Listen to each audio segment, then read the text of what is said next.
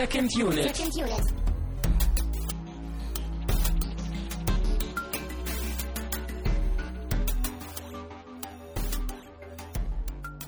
Herzlich willkommen zu einer neuen Ausgabe von Second Unit und höchst offiziell in der Zukunft. Mein Name ist Christian Steiner und ich habe bei mir Termine Mut.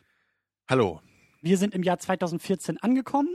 Und das ist jetzt auch endlich mal äh, eine Sendung, die wir regulär aufnehmen. Und Mal- es ist verwirrend für mal- uns, weil wir inzwischen daran gewöhnt sind, Sendungen vorzuproduzieren oder nachzuproduzieren Aber und das sie dann in die perfekt. Vergangenheit zu Wir schicken. sind perfekt in der Stimmung für Zurück in die Zukunft. Wir sind genauso verwirrt wie Marty Richtig. McFly, wenn er das erste Mal aus dem DeLorean steigt und er ist in der Vergangenheit und trifft auf seine eigenen Eltern. Ah, Christian, wir müssen noch nachher daran denken, die unendliche Geschichte aufzunehmen und die dann auch in der äh, Vergangenheit online zu stellen, damit die dann auch da ist. Mhm. Deswegen wirst du ja gleich in fünf Minuten hier zur Tür reinkommen und in den bis Ach, stimmt, ich habe hab mich ja gebeten, uns daran zu erinnern. äh, die Schlüssel zu verstecken. Ja. Die einzige gute Szene in diesem furchtbaren Film.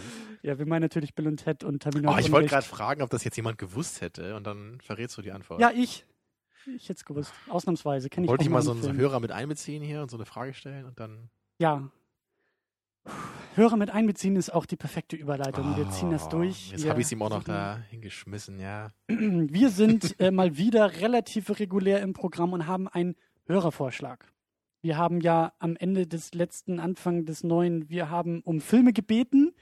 Wir, wir nehmen ohne zeitlichen Kontext einfach hier jetzt weiter auf. Wir machen können halt eben auch in jeder Zeit stehen. Es wird ja auch nicht alt, was wir hier machen. It never gets old. Du meinst, wir sind zeitlos. Mhm.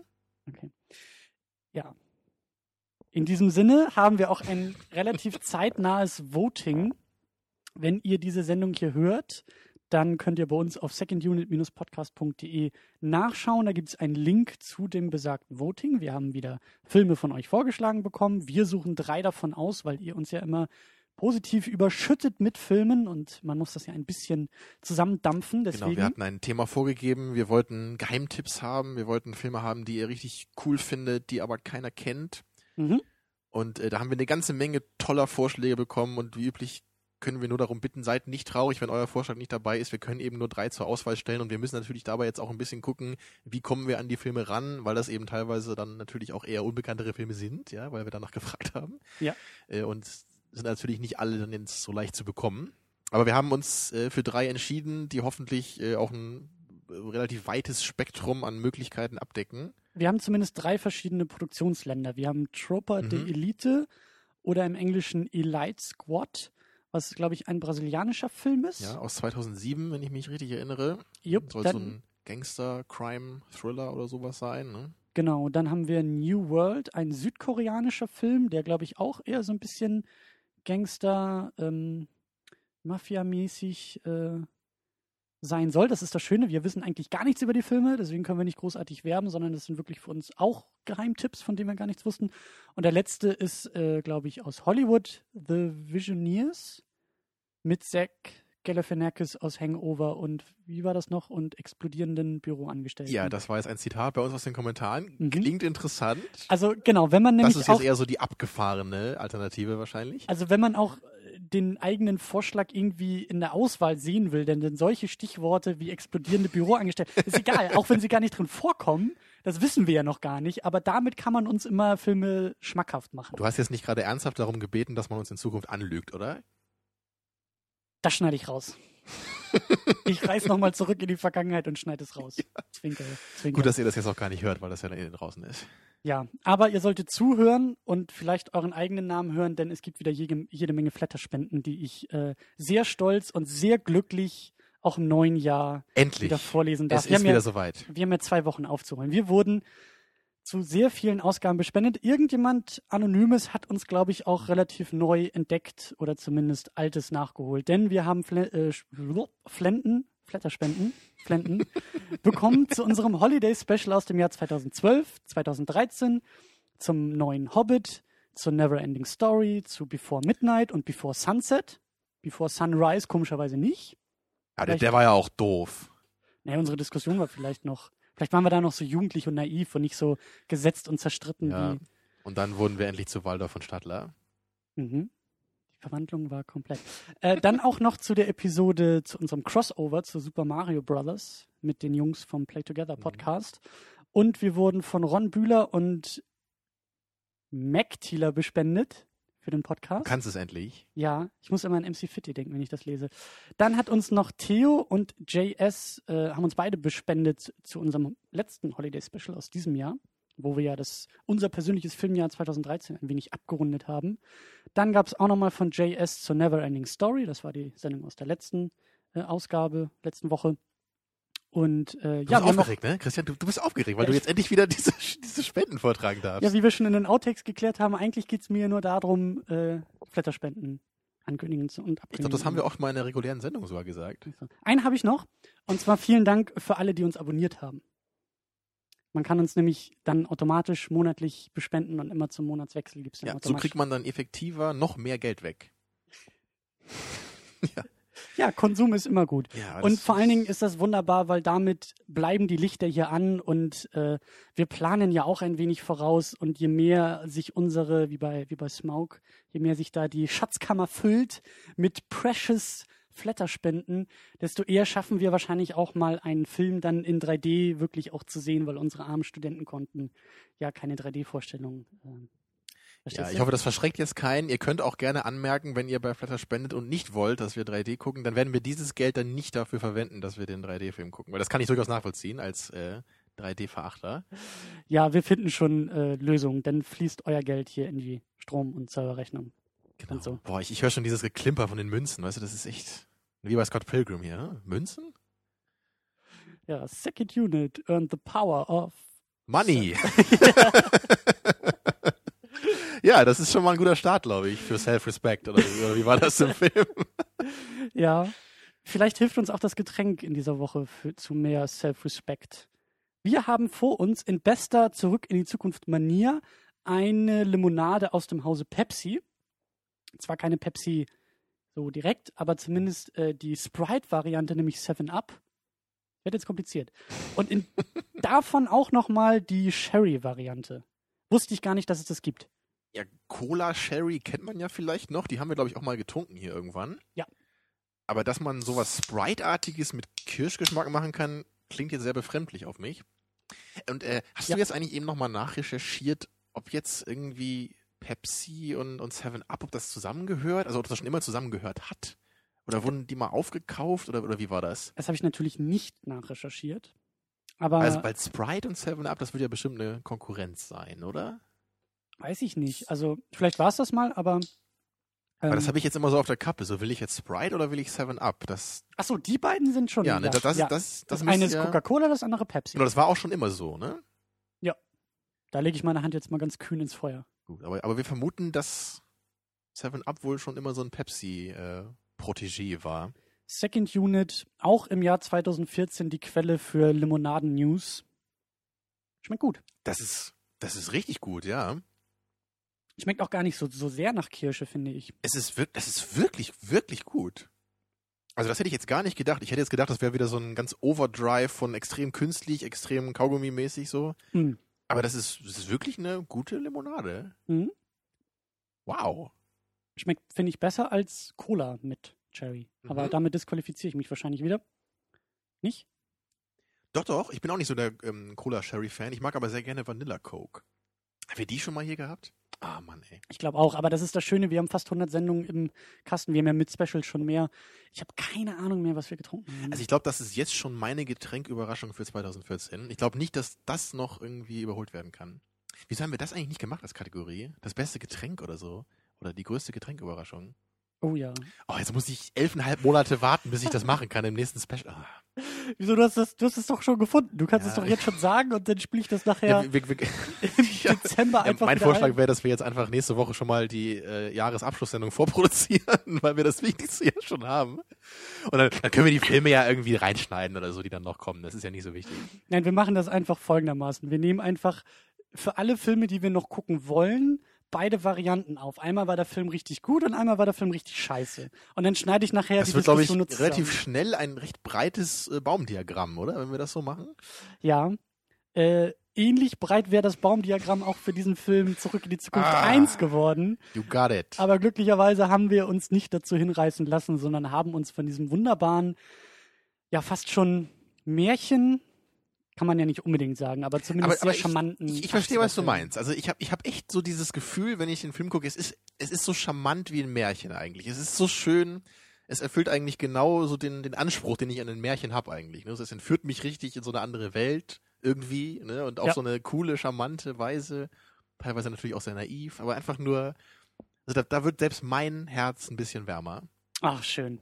Und das, das bereits im Januar. Herrlich. Wow.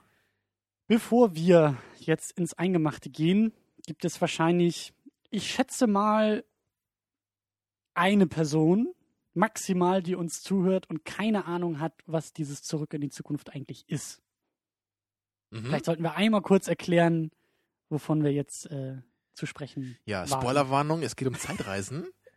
ähm, ja, für die Person muss ich ja auch sagen, ne, also, ne? Ja, das war schon konsequent, das ist schon, schon gut. Ich habe mich jetzt wirklich nicht mal darauf vorbereitet, den Film zusammenzufassen, weil ich selbst unterbewusst davon ausgegangen bin, dass, dass es einfach nicht, nicht sein kann, dass man überhaupt über den Inhalt dieses Filmes redet, weil es, weißt du, es ist so klar. Aber äh, um meine eigene Aussage zu verteidigen, vielleicht gibt es auch Leute, die so ein bisschen die Filme durcheinander werfen. Das kann Das geht mir auch nämlich sein, manchmal ja. so, dass ich irgendwie dann doch immer mal wieder überrascht bin, dass erst die Zukunftsdinger wirklich im zweiten Teil waren und Genau, natürlich kann es auch ja sein, dass man den. Film vielleicht ein paar Jährchen jetzt nicht gesehen hat, war bei mir jetzt auch so, ne, dass man da vielleicht nochmal. Ja, jetzt habe ich einen hohen Anspruch an meine Zusammenfassung gestellt, ohne darauf vorbereitet zu sein. hast du doch schon Zeitreisen fertig. Zeitreisen. DeLorean. Naja, ich, ich krieg zumindest noch die Namen der Hauptcharaktere zusammen, glaube ich. Marty McFly haben wir als unseren wunderbar charmanten Protagonisten. Ja. Ja, gespielt von Michael J. Fox. Ja, er ist eigentlich so der Everyman, kann man sagen. Ne? Er ist ein netter, normaler Highschool-Schüler, kann man sagen. Ja, er hat eine Freundin, er hat ein mittelmäßiges Elternhaus, ja, nicht gerade die erfolgreichsten Eltern, am Anfang zumindest. Ähm, das habe ich rausgebracht.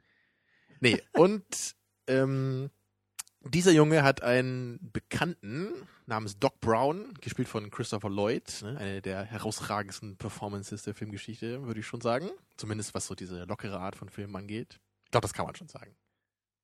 Und Du hast es gesagt, also ja, kann man's ja, sagen. Ja, ja. Genau, und dieser Doc Brown, der hat nämlich eine Zeitmaschine erfunden. Und zwar verpackt in dem Great Scott. Ja, in dem stylischsten Wagen aller Zeiten, in dem DeLorean, von dem nur 15.000 Stück gebaut wurden, glaube ich, über zwei Jahre ne, in den 80ern. Ja, und dieser extrem coole Wagen bringt dann Marty zurück in die Vergangenheit. Erstmal, Puh, das war knapp. genau, durch einen, ja, unglücklichen Umstand, kann man sagen. Und dann ist er erstmal in dieser Vergangenheit gefangen. Das sind 30 Jahre im Film, also von 85 geht's zurück nach 1955. Mhm. Und dort muss Marty dann eben mit Hilfe des äh, jüngeren Doc Brown versuchen, diese Zeitmaschine zu reparieren und wieder in seine Zeit zu kommen, natürlich ohne vorher seine Vergangenheit zu zerstören. Tja, oder natürlich dann etwaige Probleme, die er schon verursacht hat durch sein Auftreffen da, wieder gerade zu biegen. Mhm. Ja, kann man dem noch was hinzufügen? Ich glaube nicht. Das äh, reicht auch erstmal, außer ein wenig noch weiter darauf einzugehen, wer alles beteiligt war bei den Filmen. Wir hatten gesehen, äh, Spielberg war, glaube ich, Produzent, Mhm. Steven Spielberg, und äh, Robert Zemeckis war der Regisseur, ich glaube auch Drehbuchautor, hat alle drei zurück in die Zukunft gemacht. Genau. Was hat er sonst noch gemacht? Wir kannten noch ein paar Sachen von ihm. Der Forrest Polar Gump. Express. Ne? Forrest Gump ist wahrscheinlich sein populärster Vertreter neben den Back to the Future Filmen. Den ich nie so toll fand, muss ich sagen, aber ist ein ganz netter Film. Mhm. War da noch Ich habe irgendwas hab dabei? jetzt über Weihnachten diesen Polar Express gesehen. Was ist denn das für ein Film? Ist das ein animierter Film? oder? Ja, der ist komplett animiert aus dem Jahr 2004, glaube ich, mit Tom Hanks in mehreren Rollen.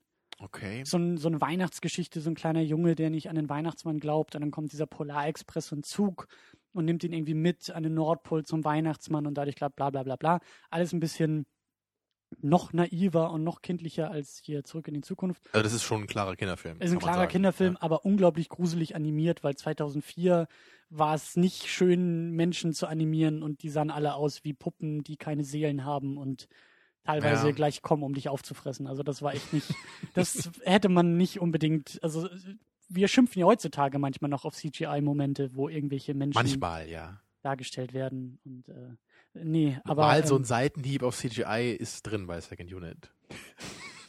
Prost an dieser Stelle.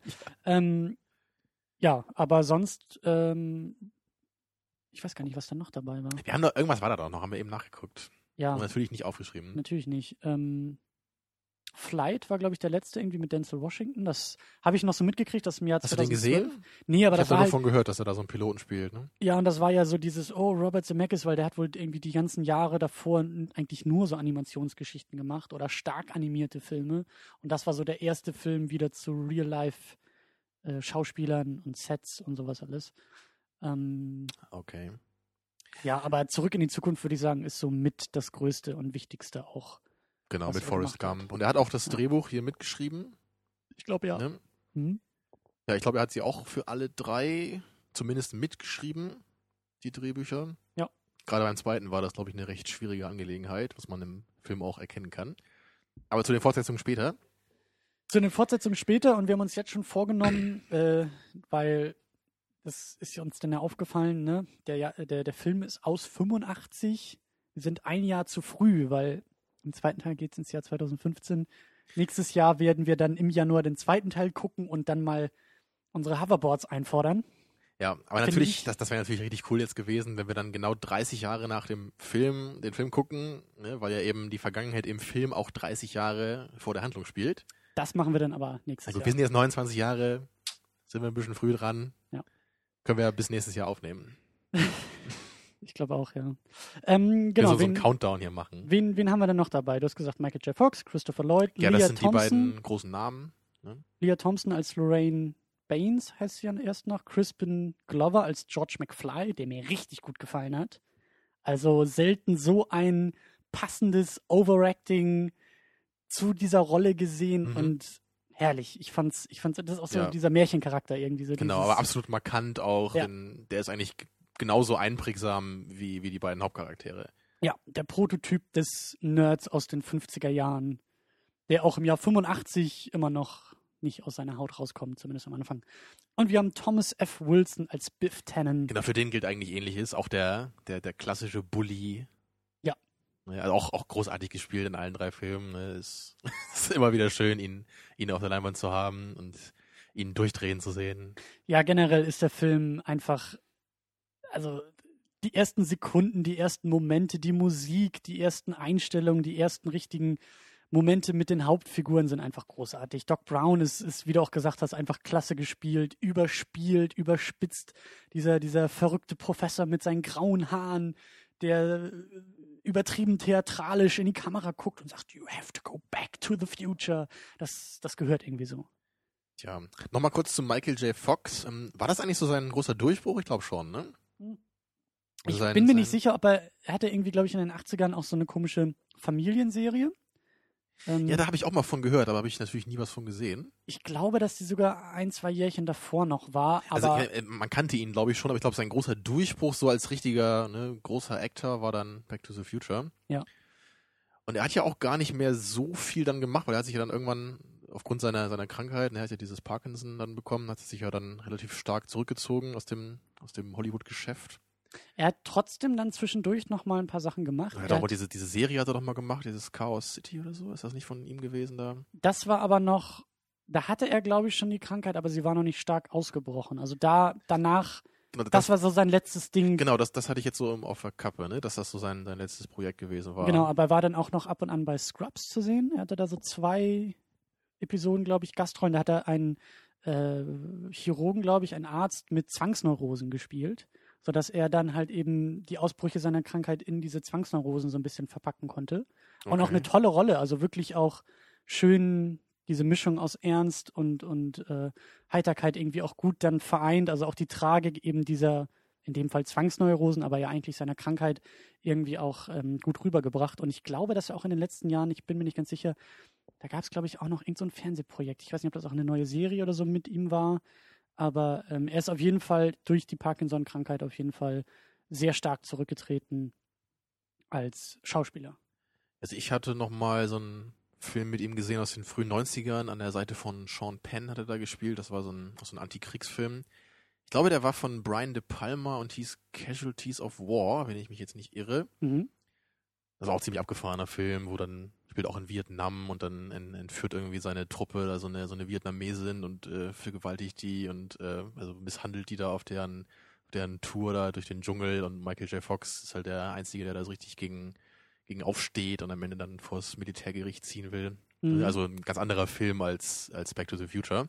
Aber da hat er mir auch sehr gut gefallen. Ne? Also da war auch der Protagonist und also er ist auf jeden Fall wirklich ein guter Schauspieler und er kann auch eine Menge. Und das natürlich heute war seine absolute Paraderolle, wo er den bedröppelten Jüngling spielt, ne, der auch, wie du beim Schauen immer schön gesagt hast, immer so ein paar Minuten hinter dem Zuschauer hinterher ist eigentlich. Ne? Ja, hinter dem Der- Plot vor allen Dingen. Genau, der immer so ein bisschen länger braucht zu verstehen, was eigentlich gerade passiert, als wir von draußen. Ne? Ja. Finde ich aber klasse, auch, auch diese, äh, diesen, diesen markanten Gang, immer diese Drehung und dann hat er diese drei Schritte, die er rückwärts läuft und er stolpert eigentlich auch die ganze Zeit so schön durch den Film. Und wir hatten dann ja auch ganz, ganz kurz noch diese Clips uns bei YouTube angeguckt, weil irgendwie, ähm, wie sie dann in so einem Making-of erzählen, eigentlich schon fünf Wochen lang gedreht wurde, Back to the Future, ohne Michael J. Fox, sondern mit einem anderen Schauspieler. Und dann haben sie gemerkt, oh, das ist wohl nicht so perfekt gecastet, da fehlt so ein bisschen dieses Comedy-Element im Schauspiel dieser anderen, des Genau, das ist zumindest dieses, dieses Comedy-Element für diese Rolle. Ne? Genau. Ja, das, ist, das war mir echt neu. Das hast du mir gerade gezeigt hier. Also, Und wir haben, also das, das sind wirklich nur ein paar Sekunden Clips, die da irgendwie äh, ähm, zu sehen waren, aber man hat schon gemerkt, dass Michael J. Fox, das, das meine ich so, er passt halt gut in den Cast, in den restlichen Cast, der ja auch alles so ein bisschen übertreibt oder ein bisschen sehr übertreibt. Mhm. Und so macht er es ja auch. Also das ist alles ja ein Tick zu Und, überspitzt. und deswegen um glaubhaft nervt es ja eben auch nicht, weil es eben immer auf dem gleichen Level ist, so bei allen Charakteren. Ne? Und dann, dann wirkt der ganze Film einfach total rund und hat so einen Stil. Ne? Es Ja. ist nicht irgendwie ein Charakter, so ein so ein Jar Jar Binks dabei, ja, der irgendwie total rausfällt und einfach nur ätzend ist. Ja. Also wir haben alle auf diesem leicht übertriebenen Level. Und ich, wie, wie du auch gesagt hast, ich fand das einfach so schön, dass er, dass er eben so ein bisschen, ja, der, der Nullchecker ist, der wirklich dann nochmal ganz explizit ausgesprochen bekommen muss, hey, du bist jetzt tatsächlich im Jahr 55. So, es war völlig klar, als er da ankommt und alles ist verändert. Und, 1955! ja, Oh my god! genau das. Aber das macht ihn irgendwie auch umso, umso liebenswerter, finde ich. Klar, dass, dass, ja. wie du sagst, dass er immer so fünf Minuten hinter allem hinterherhinkt. Ähm, aber eben trotzdem unser Protagonist ist, der ja dann irgendwie wieder zurück in die Zukunft oder Gegenwart oder von uns Vergangenheit muss. Aber ja, da sind wir eigentlich auch schon beim, beim ersten großen wichtigen Punkt, finde ich. Ähm, das Thema 80er, was für uns, das macht das jetzt eben alles so ein bisschen paradox, eigentlich eher Nostalgie ist, während der Film, als er rauskam und in seiner eigenen Filmwelt ja Ja, Gegenwart darstellte. Und, und das ist, das ist so cool, wenn man den Film heute sieht, weil ja auch genau das thematisiert wird im Film. Ne? Also wenn, wenn dann ja eben dieser, dieser große Einschnitt kommt und wir uns dann in 1955 befinden, da, da, wird, da werden ja auch die Eigenarten dieser Zeit äh, genauso im Film dargestellt, wie wir den Film heute gucken. Ja. Ne? Also da gibt es zum Beispiel einmal diese, diese Szene, da ist doch irgendwie so ein, so ein Junge auf der Straße mit irgendwie so mit so Schuhen, wo so Sprungfedern drunter sind, glaube ich. Ne? Läuft da irgendwie an der Straße, sieht man nur im, so im Bild unten. Ne? Also, also solche Sachen. Und heutzutage natürlich, wenn wir jetzt Back to the Future gucken, dann haben wir genauso diese alten Sachen, die wir da sehen. Ne? Den Also- DeLorean natürlich ganz markant. Also ne? für das- uns, wir sind beide Jahrgang 87, also wir sind ein bisschen zu jung, um Kinder der 80er wirklich zu sein. Mhm. Deshalb sind die Sachen, die wir in den Film sehen, aus dem Jahr 85 für uns eher, ja, eher popkulturelle Dinge als wirklich so fest in unserem Leben da gewesen. Aber wir kriegen halt irgendwie, wir haben noch so ein bisschen so diese Spätauswüchse noch mitbekommen. Mhm. Und genau, so wie du sagst, muss das für Leute gewesen sein, die den Film 85 im Kino gesehen haben, für diese Elemente aus dem Jahr 55, die sie vielleicht Genau. auch irgendwie noch kennen aus Film, Fernsehen ihrer Kindheit und Jugend, aber selbst vielleicht nie direkt damit in Kontakt gekommen sind. Und für uns ist es jetzt ähnlich eben. Ja. Ähm, Als, als ja. wäre der Film so, dass das heute eine Zeitmaschine startet und äh, in 85 landet. Ne? Genau, genau, das wäre, das wäre der passende Vergleich, ja. Äh, deswegen finde ich das eben auch im zweiten Teil so unglaublich charmant mit dieser Zukunft aus dem Blickwinkel der 80er, wo dann irgendwie ein riesen Faxgerät irgendwie da ist und ich glaube, diese, diese Rohrpost, die überall installiert Genau, die ist. Hoverboards natürlich, ganz Hoverboards. markant, die nicht über Wasser funktionieren. Genau, also das. Und äh, fliegende Autos, Ja, ja. natürlich. Ja, nächstes Jahr, ne? Ich meine, kann ja alles noch kommen. Eben. Äh, und nächstes Jahr wird Mattel auch garantiert Briefe und wütende Fanpost bekommen, wo dann die blöden Hoverboards bleiben. Aber ich finde das Schöne eben bei, bei Zurück in die Zukunft, und das ist auch schon mehr oder weniger das Fazit zu dem Film, das einzige Zeitparadox, was dieser Film irgendwie aufmacht, ist die Tatsache, dass er, dass er die 80er lebt und atmet und zelebriert, gleichzeitig in den 50ern spielt und dabei komplett zeitlos bleibt. Also, das ist ja noch, noch besser als meine destruktiven Boxquotes, die ich sonst immer raushaue hier. An dem habe ich auch lange gearbeitet. Ich habe mir auch eine Zeitmaschine besorgt und habe mich da 30 Jahre in die vergangenen. Achso, ich dachte, du bist jetzt schon mehrmals in diese Episode zurückgereist, weil du den äh, Spruch eben vermasselt hast. Ja, das wollte ich damit sagen. Ja, man merkt, glaube ich, richtig in unserer Laune, wie, wie cool der Film war. Ne? Wir sind ja gerade frisch äh, raus kannst, hier. Du also, kannst doch nicht auf Zurück in die Zukunft böse sein. Also wie kann man diesen Film A nicht Nein. mögen und B Das ihn auch meinte ich ja gar nicht. Aber vielleicht kann man den Film ja auch gucken und ihn nur milde gut finden. Aber selbst das ist für mich so wahnsinnig unvorstellbar. Also ich weiß, dass ich beim zweiten Teil, glaube ich, mehr Spaß hätte durch die ganzen Sachen in der Zukunft. Was? Ja, natürlich. Fucking Was? Hoverboards. Hoverboards. Also jetzt ist meine Laune sofort wieder auf Null. Dann trink noch ein wenig von dem wunderbaren Zuckerwasser. Ich meine, der, der zweite Film ist auch gut, ja, und auch dazu später mehr, wie schon gesagt, aber, aber sorry, also der erste Film ist halt wirklich ein Meilenstein des Kinos und der zweite ist halt nur eine nette Fortsetzung. dann. Das muss ich. Das muss ich erstmal ganz Das wird auch lassen. Robert Zemeckis dir sagen. Da, lass uns Das doch. klingt immer gut, wenn man das sagt. So, der Autor würde das ich auch sagen. hier mit dem Auto. Mhm. Lasst uns doch erstmal versuchen, den ersten Teil gebührend zu feiern und auch ein wenig ähm, einzuordnen. Also du magst Und- den auch, ja? Ja, ne? Er ist ja nicht schlecht. Es ist, wenn du. Egal. Ähm, der erste Teil. Also er ist natürlich auch, äh, deswegen auch dieses Stichwort irgendwie Märchen, er ist natürlich super naiv und super schön gemacht. Es ist halt eben, wie gesagt, auch diese Zeitkapsel für uns, eben der Blick. Also der Film kommt halt eben aus den 80ern überhaupt nicht raus und das ist das Tolle daran. Wir haben eben diesen Blick aus den Mhm. 80ern in die 50er und, und er arbeitet irgendwie auch so, so, auch wie Filme irgendwie, glaube ich, nur in den 80ern oder zumindest danach nicht mehr arbeiten konnten mit dieser Unschuld irgendwie auch und auch mit dieser Leichtigkeit und auch mit diesem, er schämt sich auch für gar nichts. Und das Ja. ist das Tolle dabei. Er zelebriert auch eine durch und durch positive Cheesiness irgendwie, indem halt auch ständig diese eine Gag-Prämisse, nämlich äh, Zeitreisen, immer wieder in Dialogen eingebaut Genau, also wenn dann wird. seine Mutter zu ihm sagt so, also du redest gerade wie meine Mutter, ne? Oder irgendwie wie solche Sachen dann, ne? Ja, oder als irgendwie, glaube ich, denn seine Oma am Essenstisch doch zu ihm meint, oh, du kommst mir irgendwie bekannt vor oder das Gesicht kommt mir Genau, bekannt vor oder sowas. Das, das, du hast, das Gesicht sieht aus wie, nee, kenn ich deine Mutter oder so, sagt sie, glaube ich, ne? Und er sagt nur so, Genau, ja, ich stimmt. glaube, du kennst meine Mutter, während er seine wirkliche Mutter dann anguckt, die neben ihm sitzt. So, ja. Genau, solche Sachen. Und Das halt ist, permanent, ne? Es ist halt ja. wunderbar. Und wo er dann irgendwie zu diesem ähm, äh, Mitarbeiter im Diner doch irgendwie sagt, so, ja, du wirst eines Tages irgendwie hier Bürgermeister. Und er, hm, Bürgermeister, ja, Bürgermeister. Und dann, weißt du, das, Das ist ist so, eine Idee. Ja. Genau. Und wie er das Skateboard erfindet, indem er da irgendwie so ein, so ein Rollbrett, Seifenkisten-Ding auseinanderschraubt und sofort irgendwie mit dem Skateboard unterwegs ist. Genau, und ich meine, die Musik natürlich auch, ne? Ja. Da gibt's ja ganz am Anfang da The, The Power of Love, ne? Dieser oh ja, bekannte oh ja. Song. Und da, da meinte meine Mutter auch mal zu mir, als, als wir den Film mal geschaut haben, sie hat ihn damals noch im Kino gesehen mit ihren Freundinnen, glaube ich. Ja. Und das war wirklich so, ne, 80er, da hat man dann wahrscheinlich seine, seine Haare ge- gesprayt, ne, mit Haarspray, ne, ist dann in Back to the Future gegangen und hat Ich dann irgendwie, sagen, so wie irgendwie Michael 50ern, J. Fox ja. angehimmelt, so, ne, bei, bei der Szene dann, als er dann seine Freundin küsst, da, zu dem Song. Ja. Und auch, Und ich meine, das Coole ist ja wirklich, bei, gerade auch bei, bei diesem Song, wie der eingesetzt ist, also zumindest in dem Moment wirkt der Film halt auch wirklich so, als hätte man den heute gemacht, so als Retrofilm. Ne? Also der ist, der Ja. ist da so stark 80er, also dass man echt denkt, ne, das, das ist doch eine Anspielung auf irgendwas. Also der Film kann doch nicht damals ernsthaft so stark 80er gewesen sein, aber er ist es eben doch. Und das ist ja immer auch das Schöne. Ich glaube einfach, also im Umkehrschluss dadurch hat dieser Film unser heutiges Bild von den 80, Mhm. 80ern eben so stark geprägt, dass wir eben auch irgendwie denken, damals in den 80ern war Genau. es alles so. Wahrscheinlich ist es das zum Teil eben auch, ne? dass, dass dieser Film, glaube ich, einer der stärksten Vertreter auch so dieser 80er einfach ist, ne? wie wir die heute uns einfach vorstellen. Ne? Weil er natürlich eben auch mit Klischees ja spielt. so. Das, und, ich ich finde das, ich find das auch einfach so herrlich, so mit, mit äh, seiner Lady, hatten wir jetzt gar nicht aufgeführt, aber weißt du, die, die, die wollen rumknutschen und werden immer wieder unterbrochen und dann schreibt sie ihm ihre Nummer aufs Papier und er freut sich schon, denn zu ihr zu fahren und dann ist das Auto kaputt und das Date platzt dadurch und die Welt geht für ihn unter und das waren so die Sorgen, die er da irgendwie mit seinen, weiß ich nicht, wie alt ist er in dem Film?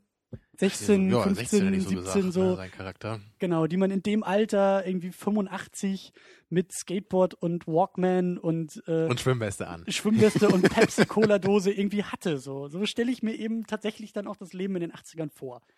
Ja. Da gab es auch keine Probleme, glaube ich, richtig. Das, das, das war damals gar nicht so mit, mit Problemen. Nee, wie wir denn ja gelernt haben, ne? Doc Brown aus der Vergangenheit, der denkt, äh, äh, die radioaktive Schutzweste muss man im Jahr 85 Genau, er schon, das wäre schon so Post-World War 3. Ja, genau. Aber ähm, die Musik ist natürlich auch super stark, aber ich finde, der erste Zurück in die Zukunft, und da gebe ich dir auch recht, obwohl ich den zweiten jetzt nicht mehr so stark in Erinnerung habe, aber der, der erste. Du meinst als nicht mehr so stark. I see what you did there. Was ich sagen möchte ist, Kompliment auf jeden Fall an den ersten Film, der vom Drehbuch her und von der Story und vom Plot her einfach wunderbar und eben auch so, so rein und so klassisch irgendwie auch ist. Er funktioniert einfach, er ist stringent, es ist immer klar, worum es geht. Wir haben, wir haben tickende Zeitbomben, wir haben Ziele, wir haben Motivation. Zeitbomben? Metaphorisch gesprochen, ja. Wir wissen natürlich, wenn er das alles Zeit. nicht schafft. Bomben? ich finde es schön, dass wir das auf Band haben. Ja. Der hat ein wenig gedauert bei mir. Ja, er hat seine Zeit gebraucht. Ah. Ah. Ja, auf jeden Fall großes Lob an Cringe. diesen, an diesen ganzen, an diesen ganzen Aufbau und ähm, ganz viel. Also ich glaube auch, dass der Film, also der Film wirkt auch so unglaublich leicht. Ja, da muss unglaublich viel Zeit reingeflossen sein in die Entwicklung. Hast, du, hast, komm, hast du jetzt noch einen? Nein, komm, ich, schieb noch einen ah, hinterher. ich kann nicht mehr. Es, es, es nervt mich selber. Ich, ah. Okay. Wir haben ja noch genug Zeit, dass du noch welche hinterher liefern kannst. Was ich sagen will, ähm, ganz am Anfang der Film fängt schon, fängt schon einfach richtig gut an. Wir haben so diesen, diesen ersten Shot über jede Menge Uhren in, Ja, in diesem. einfach großartig, was, genau. War das, war das, Das in war Doc Browns Haus oder war das Ja, bei Martin? ich, ich glaube, das war bei, bei Doc Ach, stimmt, Brown, er, ne? er schließt da seine Gitarre an, genau. Der hat auch diese, diese geile Rube Goldberg Machine da, ne, die irgendwie äh, auf 20 verschiedene auf 20 verschiedenen Umwegen so diese Hundefutterdose auf, ausmacht, aufmacht Ja, genau. für, für den Einstein, äh, für Genau, den Hund. und wir ne? wissen halt sofort alles. Wir wissen halt, okay, Zeit, klar, Film, Back to the Future. Genau, wir wissen auch gleich, 1000 was Uhren, Doc Brown für ein Typ ist, ja. Also er ist ein extrem umständlicher Erfinder, bei dem halt alles auch nie so richtig funktioniert, so, ne? Ja. So irgendwie schon, aber vielleicht nicht so auf die beste Weise. Aber ich fand es eben auch sehr schön, durch diese, durch diese Maschine äh, wird eben auch gleich klar, so Kausalität ist halt unglaublich wichtig. Ja, mhm. Ursache, Wirkung, Ursache, Wirkung, Ursache, Wirkung und so baut Ja. der ganze Film sich selbst ist ja ein, auf. ist ein wunderschöner Opening-Shot, so, diese, diese Szene. Ja. Ist einfach, einfach wunderschön gemacht, so, ne? Wir, wir, wir wir, wissen- lernen was über die Charaktere, wir lernen was über die Mechanik des Filmes und auch eher unterbewusst, ne? So, ohne dass uns jetzt was erklärt wird damit. Es ist einfach so ein, nur diese Bilder und, und was wir da sehen, gibt uns gleich ein Gefühl für den Film. Genau. Und ähm, ich, ich mag das auch voll gerne, dass dieser Film ständig schon eben diese kleinen Andeutungen macht, so wie eben auch schon in diesem Öffnungsshot durch die ganzen Uhren und Wecker. Man weiß ja noch gar nicht warum und wieso und weshalb eigentlich, aber es ist klar, irgendwie scheinen die wichtig zu sein. Und so ähnlich arbeitet der Film dann eben auch durch, durch den kompletten weiteren Plot, dass wir ständig im Hintergrund schon mal die Uhr sehen, das erste Mal. Und dann sehen wir auf einmal, wie ihm so ein Flyer zu dieser Uhr in die Hand gedrückt wird. Und dann so diese typische Regel auch in Hollywood-Filmen, sag alles dreimal, haben wir hier auch. Genau. In wir- Perfektion wir, aber. Wir, wir sehen diese, diese Wagen, die vorbeifahren und diese, ähm, die den Bürgermeister da über Lautsprecher äh, verkünden, ne? wählt hier den neuen Bürgermeister und das wird ja eben auch wieder später dann noch zum Thema werden, weil wir den ja dann auch in Jung kennenlernen in der Vergangenheit. Also all diese kleinen Dinge. Ja. Wir, wir lernen den Rektor kennen schon mal und, und wir sehen, wie er ist und er ist genauso dann auch in der Vergangenheit. Also all diese Kleinigkeiten. Ja, und eben auch so so dieser Move mit dem Auto, wo Marty sich dann festhält, um da irgendwie zu skaten und das Mhm. sehen wir dann nachher auch gibt's nochmal. zig Sachen. Und das ist einfach schön, weil die einfach auch alle Spaß machen. Ne? Und dadurch ist der Film halt eben in diesen Details unglaublich dicht. Also ich glaube schon, dass die Hälfte davon hätte man auch weglassen können, aber dann wäre der Film eben nicht, nicht so nicht so dicht Nee, und so. da- das, das sind ja keine notwendigen. Story-Elemente. Also allein das mit dem Bürgermeister zum Beispiel, das war ja eigentlich völlig irrelevant jetzt für die Story. Das hätte man ja einfach rausstreichen können, dieses Element. Ja. Aber diese Kleinigkeiten, die bereichern den Film einfach so als Erfahrung. Ne? Und, und die geben einem, ein, äh, einem auch einfach ein viel besseres Gefühl für diese Veränderung, die da vorgegangen ist, eben durch die Zeitreise. Und wir haben halt auch das Gefühl, dass wir wirklich noch in dem gleichen Ort sind, ne? nur zu einer anderen Zeit. Und das ist eben dieses Ursache-Wirkung-Prinzip. Äh, Eben, ja. immer wieder vorkommt. Immer wieder haben wir Genau, die Ursachen. wir, wir haben natürlich dieses. Ursache-Wirkung-Ding ja ganz krass eben auch als, als Kern der Geschichte, weil ja eben Marty versuchen muss, ne, das mit den Eltern wieder auf die Reihe zu bekommen. Und dadurch, dass diese Mechanik uns eben auch immer wieder bei Kleinigkeiten gezeigt wird, ähm, ne, erklärt uns das auch wieder so, was ist eigentlich hier der Sinn dieses Filmes, ne? Wa- Was ist die Thematik dabei? Genau, das finde ich halt, finde ich halt unglaublich gut und ich glaube auch, dass das im zweiten Teil wahrscheinlich nicht mehr ganz so stark ist in Sachen So. Plot, Stringenz und äh, aber ich, ich sehe schon, sag wir- es noch, ich sag wir es noch ich sag noch einmal Hoverboards, ja, ich wollte das nur noch einmal. Ich mag den zweiten Film auch, der ist auch gut, ja. Aber Tamino, der erste ist wirklich eine was andere Liga. hast du gegen Hoverboards? Du bist der Grund, dass wir im Jahr 2014 noch keine Hoverboards haben. Ich merke es doch. Das musste mal raus. Gibt's Mattel überhaupt noch? Oh, ich glaube schon, oder? Äh, Die haben, haben, die haben, die, die haben früher, glaube ich, Barbies gemacht, oder? Die haben alles gemacht. Müssten wir mal rausfinden. Die Ansonsten. haben alles äh, an Spielzeug gemacht, glaube ich. ja. Aber da kommen wir nachher ja auch noch drauf zu sprechen. Haha, wink, wink, Ursache, Wirkung. Hast du? Nee. Okay, dann erzähle ich es nachher, wenn wir soweit sind. Äh, kleiner Vorgriff in die Zukunft. Ähm, ja. Und genau, genauso wichtig äh, wie diese ganzen Kausalitäten und äh, Prinzipien und der Plot sind natürlich die wunderbaren Charaktere.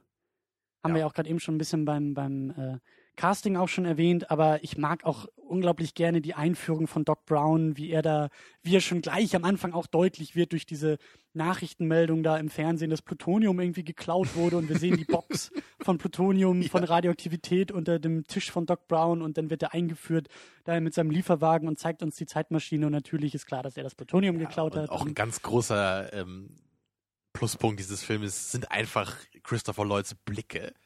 Ja, einfach diese in jeder Szene, ne, wenn er die zum weit ersten aufgerissenen Augen. genau dieser wahnsinnige Blick, wenn er gerade eine Erkenntnis hat oder wenn er irgendwie Great Scott. Genau, precisely. Also all diese die- das, das sind einfach so, so Momente, die man richtig miterlebt, einfach nur durch seine durch seine Blicke allein schon, ne? diese Intensität, die er darüber Ja. bringt, das ist echt großartig. Ja. Und genauso ist eben auch Martys Vater, der, der damals als Nerd wie in der Gegenwart als Erwachsener auch dieses wunderbare Overacting einfach hat. So dieses, eigentlich das, was bei Marty so ein bisschen im Kleineren noch ist, dieses Rumstolpern, das hat er im Großen. Genau, das er ist so der richtige Trottel einfach, ja, überhaupt kein Selbstvertrauen, er lässt sich von allen rumschubsen, ja, hat überhaupt keinen Mut, irgendwie gegen irgendjemanden aufzustehen, ne? Und das ist auch so klasse da im, im, im Diner, die erste Szene dann mit dem jungen, äh, äh, wie heißt er, wie heißt er überhaupt? Martys äh, Vater. George McFly. Genau, ja. mit dem jungen George, äh, wie er da in einem Diner seine Cornflakes isst und da auch irgendwie fertig gemacht wird von Biff und, und Genau, wie, weil wie, wie er darauf reagiert. Hausaufgaben nicht schnell genug abgeschrieben hat. Ja. Genau, das ist herrlich. Also ich, ich das, das kann man nicht, ich finde, das kann man einfach nicht kritisieren. Das gehört irgendwie alles dazu, weil auch dieser ganze Film, dieser ganze, das finde ich ist eben auch das Schöne bei Zurück in die Zukunft, er macht halt eben nicht den Fehler, den andere Zeitreisefilme machen, da eine Wissenschaft draus zu machen und irgendwie jetzt tatsächlich mit Diagrammen uns zu versuchen zu erklären, warum und wieso und weshalb, sondern der Film schafft es eben auch durch die Figuren klar zu machen, dass das alles ein riesengroßer, herrlicher Unsinn und Klamauk und, und ja, Quatsch einfach ist, aber das halt zelebriert. Ja, und ja. das mag ich dann, glaube ich, wieder beim zweiten noch einen Tick besser, dass dieses Zelebrieren des Unsinns halt nochmal gesteigert wird. So. ja, im zweiten wird natürlich mehr gezeitreist einfach, ne? Was natürlich vielleicht auch gar nicht so schlecht ist für eine Fortsetzung, ne? Dann einfach auch mehr dann auf die Stärke zu setzen und da einfach mal alles rauszuhauen. Aber es geht eben auf Kosten von anderen Sachen. Ja. Aber wir sind noch kurz bei den Charakteren, um auch mal ein ganz bisschen Kritik zu bringen. Es muss ja auch ein bisschen ambivalent zugehen hier. Also ich, ich gebe dir größtenteils natürlich recht, die Charaktere sind cool, aber ich habe mich trotzdem ein bisschen gefragt bei, bei Martys Mutter, ob sie vielleicht wirklich selbst für den Film ein bisschen zu krass ist in ihrer Art und Weise. Ne? Also, also ich meine, ihre, ihre, ihr Vergangenes selbst in den 50ern. Weil sie ist ja auch echt so von, von Sekunde eins so sofort in Marty verknallt und, und sie ja. schmachtet ihn immer nur an, ne? in, in jedem Shot und, und selbst wenn andere Leute dabei sind, dann kann sie echt nur sagen, oh, I love strong men like you, Marty. Also, äh, und es ist, es ist ich, ich weiß nicht, also das ist natürlich auch so die Perspektive von heute. Also wenn man in einem heutigen Film jetzt irgendwie so einen Charakter hätte, das wäre schon arg befremdlich. Natürlich gibt es eben auch heute nicht solche Filme wie Back to the Future, ne, was natürlich auch wieder schwierig ist. Aber, aber wie hat dir das gefallen? Also war dir das auch zu viel oder konntest du es im Kontext des Filmes dann einfach so hinnehmen? Also ja. weil, weil bei ihr war das einzige wirklich, wo ich, wo ich Probleme hatte. Bei allen anderen war es halt wirklich völlig ja. cool. So. Ja, ich habe ich hab so ein bisschen die, die Augen äh, weggewandt von ihr und ihrer Figur, weil du kannst halt irgendwie, also aus feministischer Perspektive ist das ein, ist das grausam zu gucken, was da irgendwie, welche Rolle sie einnimmt, welche Rolle sie spielt, wie sie die spielt. Und dass irgendwie Martys komplette Existenz darauf zurückzuführen ist, dass Biff sie fast vergewaltigt hätte, aber George dann irgendwie als strahlender Held eingreift und sie deshalb irgendwie mit ihm zusammen ist und sie heiraten und alles so ein bisschen also selbst für 85 noch sehr simpel und sehr, ja. naja, schwierig. Ich, ich finde es halt vor allem wirklich in der Ausführung so, weil, weil sie wirklich nichts anderes tut, als ihn anzuschmachten in dem Film auch. Sie ist ne? auch das eigentlich keine Figur, sie ist ein Plot-Device. Sie ist ja, ja. irgendwie auch so ein, so ein, in gewisser Weise so ein MacGuffin, den es zu erobern gilt den es zu, zu haben, zu besitzen gilt und damit ist eben Martys Existenz gerettet. Es, es funktioniert ja auch. Ne? Es ist dann teilweise nur ein bisschen, naja, ein bisschen zu abgefahren. Aber ich meine, klar, wenn jetzt in Into Darkness, wenn sich jetzt die Dame da einfach irgendwie auszieht in der einen Szene, das finde ich halt wirklich offensive, ne, weil das ja. einfach überhaupt nicht in den Film gepasst hat. Also einerseits machst du hier bei Into Darkness auf, auf ernsten neuen Umgang mit der Thematik und dann kommt so ein Scheiß da rein. So, ne? so war es halt hier nicht, weil es halt schon der ganze Film natürlich, ne, so da irgendwie Sinn ergibt in der Art und Weise. Und du hast schon recht, sie ist einfach auch nicht so richtig ein Charakter. Also wenn, wenn sie auch wichtiger wäre als Charakter, wäre das wahrscheinlich auch noch störender. Ne, weil man sie dann gar nicht so richtig als Mensch ernst nehmen könnte. Eben, also sie hat ja nicht ein einziges Mal irgendwie Entscheidungshoheit über ihre eigene Liebe in dem Film. Also es ist ja völlig klar, dass sobald George genau, sie, sie rettet, dann ja, ist es klar, sie fühlt sich ja sofort jedem hingezogen, der halt mal ein bisschen Stärke zeigt. Ne? Genau, also das ist äh, auch äh, schwierig und unglaubwürdig. Aber ich liebe halt irgendwie auch, und das meine ich mit, der Film zelebriert seinen eigenen Unsinn, wenn da so Sätze fallen wie, was war das noch? My mom has the hots for me oder irgendwie sowas, my own mom ja. likes me oder sowas. Das war, das war einfach herrlich. So, ja, die das, Wortwahl dabei auch. Dann. Ja, ich krieg das nicht mehr zusammen, aber das sind halt wirklich so Sachen, so, oder eben auch Sätze von Doc Brown, wo er doch in der Vergangenheit meint, ja, Marty, im Jahr 1985 kriegt man Plutonium mit Sicherheit in jedem Drogeriemarkt, ja. aber im Jahr 55 ist das schwieriger zu bekommen. So, das sind so Kleinigkeiten. ähm, also ich glaube, das muss Spaß gemacht haben, diese Sätze ins Drehbuch zu schreiben. Ja, ich glaube, auf jeden Fall. wie Robert Zemeckis irgendwie in seinem stillen Kämmerlein saß und dieser Satz ihm eingefallen ist, das muss, glaube ich, Spaß gemacht haben.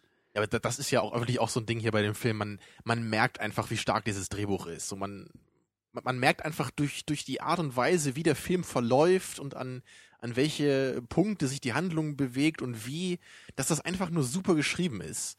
Ne, es ja. ist einfach, es, es verhilft einfach dieser, dieser ganzen Geschichte zu, zur bestmöglichen Entfaltung, also ja. in dieser konkreten Weise des Drehbuchs. Das glaube ich auch. Und wie schon erwähnt, so die kleinen Details, aber auch, das meinst du auch, Doc Brown funktioniert halt auch wunderbar als Bindeglied zwischen beiden Zeitebenen, der ja. dafür sorgt, dass eben der Plot in der Vergangenheit auch weitergehen kann. Genau, das ist mir heute auch besonders nochmal aufgefallen, noch mehr als früher, dass ich das so cool finde bei dem Film, dass nur Marty in die Vergangenheit zurückfliegt und nicht der Doc auch noch mitkommt, ne, aus, der, aus der Zukunft der Doc, sondern dass Marty eben dessen früheres Ich dort trifft. Und das ist natürlich einerseits total lustig, ne, wie du sagst, weil natürlich der Doc auch noch andere Vorstellungen von der Zukunft hat und äh, von dem, was er mal machen wird und so. Ja. Das ist natürlich einerseits einfach total lustig, aber auf der anderen Seite ist es einfach auch eine coole Art und Weise, wie Marty eben vorankommen kann in der Vergangenheit. Weil er nicht einfach nur irgendwie jetzt auf irgendwas warten muss oder so, ne, bis er wieder zurück kann oder was auch immer, sondern er muss eben wirklich mit diesem Doc dann irgendwie zusammenkommen, ja, sich, sich zusammenfinden, ne, obwohl die natürlich aus verschiedenen Zeiten kommen. Ja. Und halt eben versuchen, diese Differenz zu überwinden und das halt irgendwie ne, mit, mit deren beiden, mit deren beider Wissen, als Plural, ja, das hinbekommen, diese Zeitmaschine zu reparieren und dann, damit er wieder in die Zukunft, äh, zurück in die Zukunft gelangen kann, endlich. Ja, jetzt hast du es endlich Ja, raus, out of your system. Aber genau. Also das ist halt wirklich so cool dabei, Ja. ne? Dass das eben, es, es wird mit dieser Vergangenheit dann auf eine coolere Weise noch interagiert eben Ja. durch diesen Doc-Charakter. Und das ist auch das Schöne, dass eigentlich alle wichtigen Figuren, Doc, Marty und George, ähm, höchst aktiv sind in dem Film. Ja. Also es gibt da keine, keine passive, keine langweilige Phase, weil immer klar ist, wer irgendwie was, was zu erledigen hat und es geht um was. Genau, also ich, ich glaube jetzt noch, was ich eben gar nicht gesagt hatte bei der Vorbesprechung hier, könnt ihr jetzt nicht wissen, aber äh, bei, beim dritten Teil ist das nämlich, äh, finde ich, deutlich schwächer. Weil ich, ich glaube, den dritten Teil finden wir beide auch am schwächsten aus der, aus der Reihe hier. Mhm. Aber da ist es ja eben genau so, dass, also zwar kommen da der Doc und Martin nicht gleichzeitig in diese Western-Vergangenheit, aber sie kommen ja trotzdem beide aus der gleichen Zeit dahin. Ne, Es, ist, es ist, Mhm. sie sind ja beide fremd in der Zeit. Und ich finde, das, das macht diese ganze Geschichte ein bisschen weniger cool dadurch. Weil, weil für, es, es sorgt halt dafür, dass sie beide so diese Fish out of water sind eigentlich. Sie, sie sind halt sehr abgeschlossen von dieser Außenwelt, von diesem. Western-Ding. Sie müssen eigentlich nur ihr eigenes Ding machen und versuchen, einfach nur alles geheim zu halten von außen. Es darf eigentlich nur keiner wissen, was sie da machen und keiner darf sie irgendwie stören. Mhm. Und das ist eben beim ersten einfach cooler, weil Marty damit wirklich interaktiv in diese, diese Zeit richtig eindringen muss. Er muss da eben mit Leuten was machen. Ne? Natürlich einmal mit dem Doc und natürlich auch mit seinen Eltern. Er muss nicht einfach nur sagen, ich darf da nichts verändern, ne? sondern er muss ja natürlich aktiv wieder was vers äh, versuchen, die wieder zusammenzufügen. Ja. Und das ist einfach eine Dynamik, die im dritten Teil überhaupt nicht so vorkommt. Weil der, der dritte Teil ist wirklich so dieses, wir fahren jetzt in den Western, wir, wir nehmen eigentlich die Reihe nur als Excuse, um jetzt irgendwie so einen, so einen Western-Film zu machen, Ja. der natürlich auch ein paar coole Szenen hat so und das am Ende mit der Dampflok da ist auch ganz nett. Naja, aber das, das, das meinte ich eben nur, also als, als Gegenbeispiel ist da der erste einfach so, wie ich mir das vorstelle. Ja. Ne? Mach was mit der Vergangenheit. So, fahr nicht einfach nur hin und guck dir an, wie hübsch das da aussieht, sondern ne, benutzt die für das Drehbuch. Ja. Und das, das äh, macht der Film ähm, wirklich, wirklich auch gut, ja. Das macht der zweite natürlich auch. Ne? Das, das kann man den zweiten da auch nicht vorwerfen. Er macht es eben auf eine sehr abgefahrene Weise dann und er macht im Grunde auch fast nichts anderes, als nur so den ersten Film nochmal zu verändern dann, ne? Mhm. was eben auch ganz knuffig ist. Und ähm, was ja eben auch dann damit einhergeht, ist auch so ein bisschen, bisschen mehr Message vielleicht noch so dieses Thema von Menschen und Veränderung und wie klein vielleicht, das ist auch wieder das Kausalitätsprinzip, wie Ja. klein so eine Entscheidung in der Vergangenheit sein kann, die sich dann in der Zukunft auswirkt, wenn man dann, so wie George, dann doch nochmal über seinen Schatten springt und sich endlich mal traut und aktiv wird im Leben. Und dann sehen wir, wie Martin in die Zukunft oder in seine Mhm. Gegenwart reist, wie dann äh, die Auswirkungen einfach sind. Und genau das ist auch der Punkt, der im ersten viel, viel stärker ist als in den anderen beiden Teilen. Im zweiten ist das auch nur so in Details, glaube ich. In dem dritten kann ich mich da kaum noch dran erinnern, dass da sowas überhaupt vorkommt.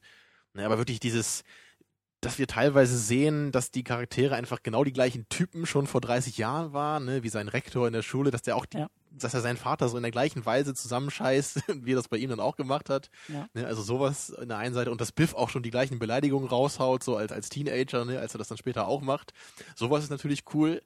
Aber dann eben auch dieses andere, das eben wirklich nur so ein, so ein, so ein bisschen nötig ist, um einen Charakter dann, ne, so wie, wie George McFly eben, wie sein Vater dann auf, auf eine völlig andere Route im Leben zu bringen. Ne? Dass er einerseits, also er hat im Grunde das Potenzial, ein richtig cooler, selbstbewusster Typ zu sein.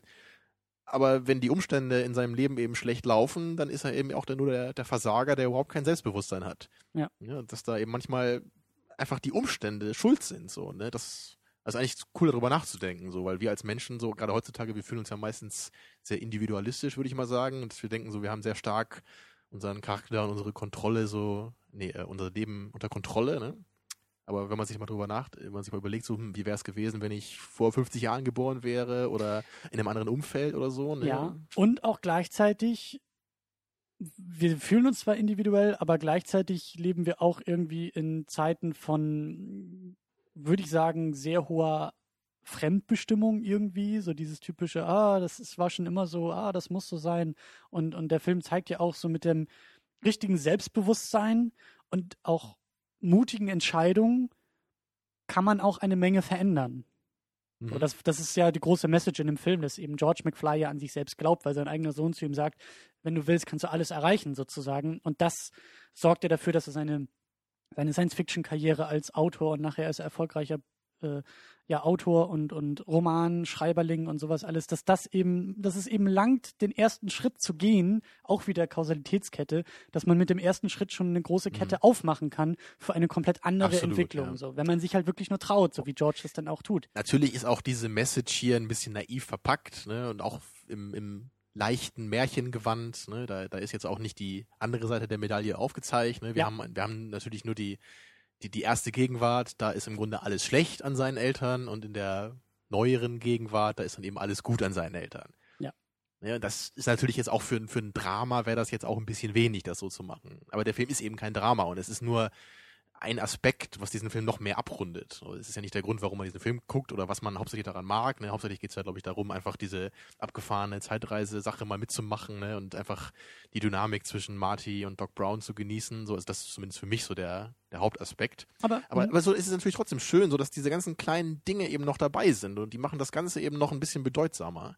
Genau, das ist eine schöne Mischung und, und ähm, das rundet das Ganze eben auch ab. Das macht es nicht nur irgendwie leer und, und ähm, das meine ich halt. Es gibt immer Motivationen, die Figuren sind aktiv und es gibt auch Veränderungen im Film.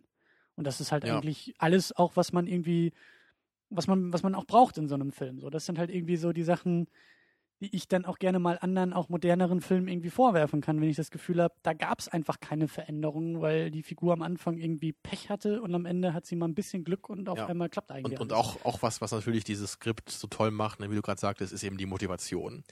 Und, und das ist auch was, was mir einfach super wichtig ist bei Filmen, dass man immer weiß, warum gerade irgendwas passiert. Also ich, ich weiß auch nicht, ob das so, ein, so eine persönliche Präferenz von mir ist, aber ich finde das unglaublich zentral.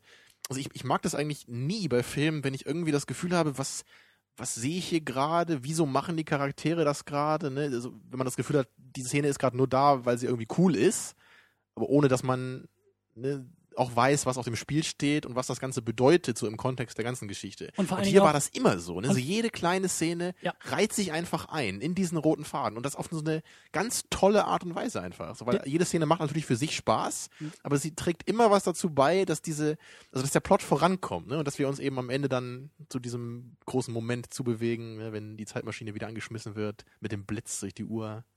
Deswegen äh, wollte ich den Film auch unbedingt gucken, weil ich habe jetzt über äh, Weihnachten und auch schon über, ähm, ja, so Ende des letzten Jahres ähm, ein Buch gelesen über, über Drehbücher. Das war so ein bisschen irgendwie, ich glaube, die 50 besten Drehbücher, bla bla bla. Und dann gab es eben auch so ein paar Punkte zu diesem Film zurück in die Zukunft, der eben mhm. genau das eben auch so stark gemacht hat. Und das ist eben auch das, was, was auch ein gutes Drehbuch eben ausmacht. Das, was du gerade gesagt hast. Aktive Figuren, Handlungsmotivation ist immer klar und eben auch die Konsequenzen sind immer klar. Und das ist vielleicht ein bisschen haben wir, haben wir auch noch ein bisschen drüber gelacht, so dieses Foto, wo sämtliche Brüder ja. und Geschwister langsam verschwinden und nur Marty bleibt zum Schluss noch übrig.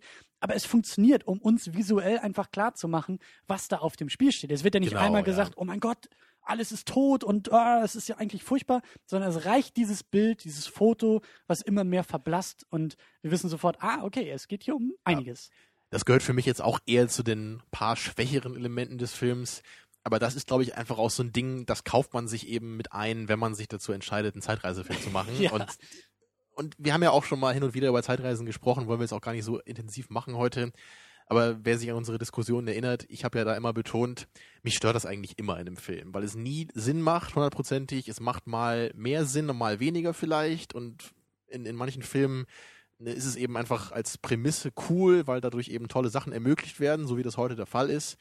Aber bei anderen Filmen, ne, wie bei Looper zum Teil auch, kommen da bei mir einfach so viele Logikprobleme durch, dass ich der Geschichte einfach nicht mehr folgen kann und auch nicht mehr will irgendwann. Ja, und zurück in die Zukunft löst das Problem zumindest für mich eindeutig, indem halt gleich am Anfang gesagt wird, you put a time machine into a DeLorean. Also damit ist völlig klar, dass genau dieser Film nicht das. ansatzweise irgendwie. Wir haben ja dann auch angefangen, als der Film zu Ende war. Wir haben überlegt, welche Paralleldimensionen da jetzt wie aufgeschachtelt sein müssen. Ja, gerade im zweiten geht das ja noch richtig los dann. Ne? Dann, genau. dann müssen sie ja dann von der Vergangenheit in die Zukunft, aber dann dürfen sie ja nicht in die falsche Zukunft, ne? weil sie dann in einer anderen Zeitlinie sind und so weiter. Ja, aber das ist das Schöne hier bei Zurück in die Zukunft kann man kann man über den Kram halt wunderbar lachen, während halt Dinge wie Into Darkness äh, tatsächlich für eine ernste Diskussion irgendwelche Diagramme und, und Spickzettel und Schmierzettel äh, verlangen. Und das ist halt eben, das ist das Schöne bei Zurück in die Zukunft, eben auch dann durch solchen Quatsch wie diese Bilder und durch diese Kleinigkeiten ähm, zeigt der Film ja auch die ganze Zeit, hey, das ist alles hier eher Unsinn und äh, lass mal Spaß haben dabei und äh, lass uns jetzt hier bei, nicht bei die Köpfe Looper, ne, da gab es ja auch diese berühmte Szene, ne, wo es ja auch ein bisschen Ja. versucht wird zu sagen, hey, ne, die halt für dich nicht funktioniert hat. Was für, auch für mich war das ist. eben so die, man, man kann mir das zwar sagen in einem Film, aber wenn man eben die Zeitmaschine in, in den DeLorean packt, ist das für mich was Besseres, als mir das zu sagen in dem Dialog. Ja. Weil mir das einfach zeigt, und der, der restliche Film ist ja genauso wie die Zeitmaschine in DeLorean, jetzt als äh, geflügeltes Wort so. ne? Ja. Deswegen ist das einfach kein Problem für mich. Aber bei, bei Looper war eben der Plot so, so bodenständig und die Charaktere sollen glaubwürdig sein. Und wenn dann diese schwierigen Zeitreise-Dinger da reinkommen, dann macht mir das einfach Probleme. Aber bevor wir jetzt hier auch langsam irgendwie Richtung Ende sprinten, möchte ich auch noch über das Ende des Filmes sprechen. Äh, wir haben gescherzt, dass es irgendwie immer noch spannend ist. Also Ja, der Film schafft es, obwohl es irgendwie auch wieder klischeehaft ist, aber zumindest für mich sich nicht so angefühlt hat, dieses alles geht nochmal schief, was schief gehen kann. Ja, aber das ist ja auch die, diese Grundregel im Drehbuchschreiben, ne? wirft den Charakteren alles in den Weg und natürlich muss dann am Ja. Ende eben dann auch nochmal alles schiefgehen, was schiefgehen kann, damit es dann eben doch ganz knapp noch klappen kann. Ja, und du meinst ja so schön, ja, vielleicht klappt es ja in dieser Version heute, in dieser Sichtung doch nicht. Genau, und deswegen war es wieder immer noch spannend. Und Ja. dann dachten wir schon, eigentlich müsste man mal so eine Fake-DVD auf den Markt bringen, ne? So alle tausend ist dann irgendwie so, dass das Ende anders ist in dem Film, alle tausend DVDs, ne? Ja. Und Dann, da würde man aber gucken, glaube ich, wenn man den Film dann zum zehnten Mal schaut und dann, oh mein Gott, hat sich was in der Zeitlinie verändert? Ist Ja. der Film schon immer so ausgegangen? Oh mein Gott. Ja, aber das, das, ähm, das, das hat auch wirklich wieder Spaß gemacht. So dieses Ganze, äh, bis auf die letzte Sekunde musste alles passen, wie Doc Brown da hochklettert, weil Genau, er das hängt noch an Kabel dem durch- Zeiger der Uhr und Ja. das Kabel reißt hier durch, dann macht das zusammen und dann reißt es unten wieder durch und dann muss er da hin und er, er, er macht die beiden Enden gerade noch zusammen und der Blitz strömt durch seine Hände durch, ja. Und er verbrennt sich noch ein bisschen die Finger bei ein paar Millionen Volt da. 2.1 Gigawatts. Gigawatts. Gigawatts. Aber ähm, ja, aber das, das hat, das hat halt einfach Spaß gemacht irgendwie. Also das, das, das war irgendwie auch nochmal, wie du gesagt hast, das war einfach äh, Reinform in Sachen Spannung und ähm, Klimax Ja. in dem Drehbuch. Und das, das, ist, muss das irgendwie ist, so das ist, laufen. Ich, ich finde das auch bei, bei mir selber so interessant, wenn ich, wenn ich eben diesen Film gucke oder auch bei vielen Filmen aus den 80ern, dass das, dass das immer diese Elemente sind, die mich so nerven bei modernen Filmen eigentlich. So, dass, also sowas wie diese, diese, diese krampfhafte, dieses krampfhafte Hindernisse in den Weg werfen. ja. Das finde ich einfach oft äh, unglaubwürdig und, und nervig bei Filmen. Aber hier ist es so, es macht so Spaß einfach. Ne? Ist, es, es, ich finde es eigentlich so bemerkenswert, dass mir das einerseits so unglaublich gut gefällt, wenn es in dieser stimmigen Verpackung ist und mich aber andererseits auch so extrem langweilen kann, ne? wenn das bei einem moderneren Film gemacht wird. Ich, ich kann mir auch vorstellen, dass das, vielleicht ist da auch ein bisschen Nostalgie, was da irgendwie bei uns so mitschwingt. Bestimmt, ja. weil wir die Filme jetzt auch schon irgendwie 3000 Mal gesehen haben. Aber ich habe auch den Eindruck, dass das Problem durch Filme, die danach kamen, so, so in den letzten 30 Jahren, dass immer diese Notwendigkeit zur Steigerung noch mitschwingt. Also es kann Mhm. nicht nur sein, dass das Kabel am Ende durchreißt und das Dock da irgendwie sich runterschwingen muss und das zusammenstecken muss, sondern dadurch, dass man das irgendwie vor 30 Jahren schon so gemacht hat, müsste heutzutage die Welt explodieren und in der Explosion müsste sich alles fünfmal überschlagen, damit dann noch Spannung erzeugt wird, was halt ein Genau, da, da hast du recht. Mit, die Mechanik ändert sich nicht, sondern nur ihre Ausführung wird immer krasser und übertriebener, weil man eben meint, damit müsste man das jetzt irgendwie zeitgemäß machen. Aber für mich ist jetzt eher so, ich, ich wünsche mir dann eher irgendwie sowas wie Cloud Atlas, jetzt als abgefahrenes anderes Beispiel. Da wird eben nicht, da wird eben nicht die gleiche Mechanik von früher genommen und nochmal irgendwie stärker dargestellt, sondern da wird versucht, eine andere Form von Spannung zu machen. Da ist, da ist eine andere Form, wie, wie das verknüpft wird da, ja. Das ist natürlich was ganz anderes jetzt bei Cloud Ja. Atlas, aber es ist mir gerade so im Kopf. Also das ist halt was, das ist für mich die Moderne im Kino. Da will ich Filme hinhaben. Ja, die 80er haben wir, wir haben die 80er Mechanik und ich, ich mag das nicht, wenn, wenn diese Mechanik noch in, in, in ernsteren Filmen dann jetzt, es gibt auch in den 80ern ernste Filme, ne, aber Ja. wenn wir jetzt sagen, die, die, die lockeren 80er Filme und ihre Mechanik, wenn diese Mechanik sich irgendwie noch erhält in anderen Filmen, aber gleichzeitig andere Elemente aus diesen 80er Filmen dann eben rausgenommen werden und durch, durch ernstere ersetzt werden. Weil dann kommt für mich irgendwas Komisches dabei raus und das gefällt mir dann nicht. Gibt es da nicht auch diese, diese Da ist- Da von ist zum Beispiel das Total Recall Remake, was wir auch schon lange nicht mehr zitiert haben, aber endlich wird es mal wieder Zeit. Ne? Das, das ist halt das super Beispiel. Ne? Ja, aber gibt's nicht, gibt's bei den Amis nicht irgendwie diesen Re diese Redewendung Jumping the Shark? Also wenn irgendwie ein Moment passiert, wo die Glaubwürdigkeit komplett flöten geht in einer Serie, in einem Film, durch eben, ich glaube, da gab es irgendwie mal in den 70er, 80ern gab es da, glaube ich, so eine Serie, wo irgendwie dieser Cliffhanger war, wo tatsächlich irgendwie eine Figur über so einen Hai rüberspringt. Also Cliffhanger war irgendwie auf den Hai, glaube ich, zufahren und dann irgendwie so. wird er aufgelöst mit, ja, der springt über den Hai und das war so unglaubwürdig, dass das, glaube ich, irgendwie in den Sprachgebrauch einge. Okay, das kenne ich gar nicht. Ich kenne nur das Anti-Shark-Spray von der alten Batman-Serie. Das wäre da, glaube ich, äh, gut gekommen. Das ist aber was anderes. Ich meine aber dieses, dieser Punkt, wo die Glaubwürdigkeit, und da muss ich halt ganz stark an den vierten Stipp langsam denken, wo Bruce Willis am Ende als John McClane auf diesem, auf diesem komischen Harrier-Jet steht, genau, das der auch, auch noch schlecht animiert ist. Dieser Punkt von, von Jumping the Shark, also wo diese Serie, wo, wo der Film den Boden ja, verliert in das Sachen sieht man, ne? also wir, wir machen Actionfilme, das heißt, mit jeder Fortsetzung muss die Action krasser werden und, und die Ausmaße müssen größer werden, ne? die, die weitreichenden Konsequenzen müssen immer weiter ansteigen, ne? genau das. Und das, das will ich nicht. Ne? Also wenn wir Die Hard nicht mehr, also wir müssen auch Die Hard nicht zeitgemäß machen, wir können Die Hard einfach ruhen lassen. Ja. Weil Die Hard eben ein, ein Projekt der 80er und 90er ist so. Das war, damals hat das Sinn gemacht, diesen Film zu machen. Ne? Und wenn wir den immer noch und noch mal machen, warum? So, ne? ähm, ich zitiere da ganz kurz. Kaching. Ah, Münzen wieder. Ja. Ähm, ich möchte aber auch noch ganz kurz über das Cliffhanger-Ende sprechen. Äh, eine Sache, die dich, ah. glaube ich, so ein bisschen, ja, es war nicht als Cliffhanger gedacht. So, du verstehst mich sofort. Ich muss nur äh, machen. Aber zumindest ja. dieses, äh, dieses offenere Ende. Also dieses, wenn wir den Film jetzt für sich betrachten und sagen, ja, wir klammern die Fortsetzung mal aus und auch das Wissen um diese, um diese Fortsetzung, sondern wir reisen in die Vergangenheit, ins Jahr 85. Mhm. Sind gerade aus dem Kino gekommen und haben schon damals auf unseren kleinen das, Tapes das auf dem Schulhof unsere Podcasts verteilt. Und wir reden dann über Zurück in die Zukunft hier, nach der in, ersten in Sichtung. In 30 Jahren hier, schaltet ein. Genau. Ähm, Im Internet. Im was? ja. Ihr wisst dann, wovon wir reden. ja, genau das. Ähm, naja, aber stellen wir uns vor, wir kommen aus dem Kino, Mhm. wir haben den Film das erste Mal gesehen. Ähm, ist das, ist das, wie, wie, wie, wie ist das? Ist das okay? Meinst du, man hat damals eine Fortsetzung erwartet? Ich weiß nicht. Also, Also, also ich habe nur gehört, auch mal in der Dokumentation, glaube ich, dass auch äh, Robert Zemeckis überhaupt nicht geplant hatte, dass der Film ein Erfolg wird einerseits und erst recht nicht damit gerechnet hat, dass er eine Fortsetzung machen soll.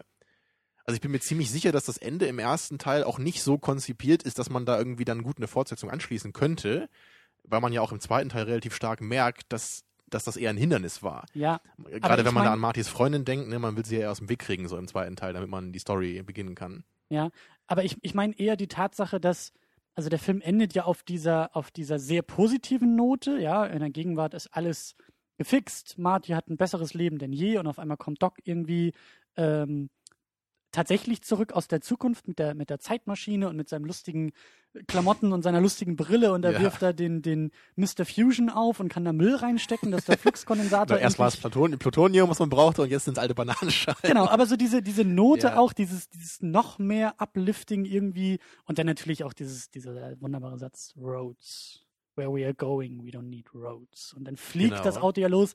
Ist das wirklich sowas, also, was ich fragen will, braucht der Film das überhaupt noch?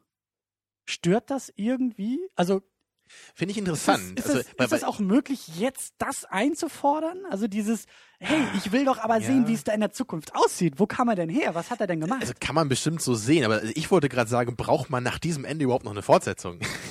das, das war jetzt mein äh, intuitiver Gedanke. ja, Also weil ich meine, ich so, glaube ja. aber so ist ja im Grunde dieses Ende auch gemeint gewesen, denke ich mal. Also deswegen macht man es ja. Wenn man nicht damit rechnet, dass der Film erfolgreich wird und dass man eine Fortsetzung machen soll, warum sollte man dann dieses Ende machen?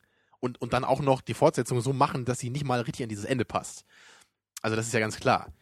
Also für mich war das einfach so eine, also für mich ist das auch eine Note, diesen Film einfach enden zu lassen. Das ist so dieses, Die Abenteuer, der Film endet aber die Abenteuer nicht. Richtig. Es ist nicht so, und sie leben jetzt glücklich bis ans Ende ihrer Tage, sondern das ist genauso ein Ende wie, wie das eigentlich, nur eben dieses in einer euphorischeren Weise. So dieses, aber die Abenteuer werden immer weitergehen und diese ganze Zeitreisethematik, die wird jetzt nicht nach dieser einen Sache gegessen sein, weil er hat eine Zeitmaschine erfunden. Das heißt, die Probleme werden nie aufhören damit, ja, und er muss immer wieder Unsinn machen damit. Ja. Und das ist für mich einfach nur so ein Ding, ich muss jetzt nicht genau sehen, was da jetzt irgendwie noch passieren wird, dann mit ihren Kindern oder dann was da noch für Probleme dann meinetwegen auftauchen, Jahre später.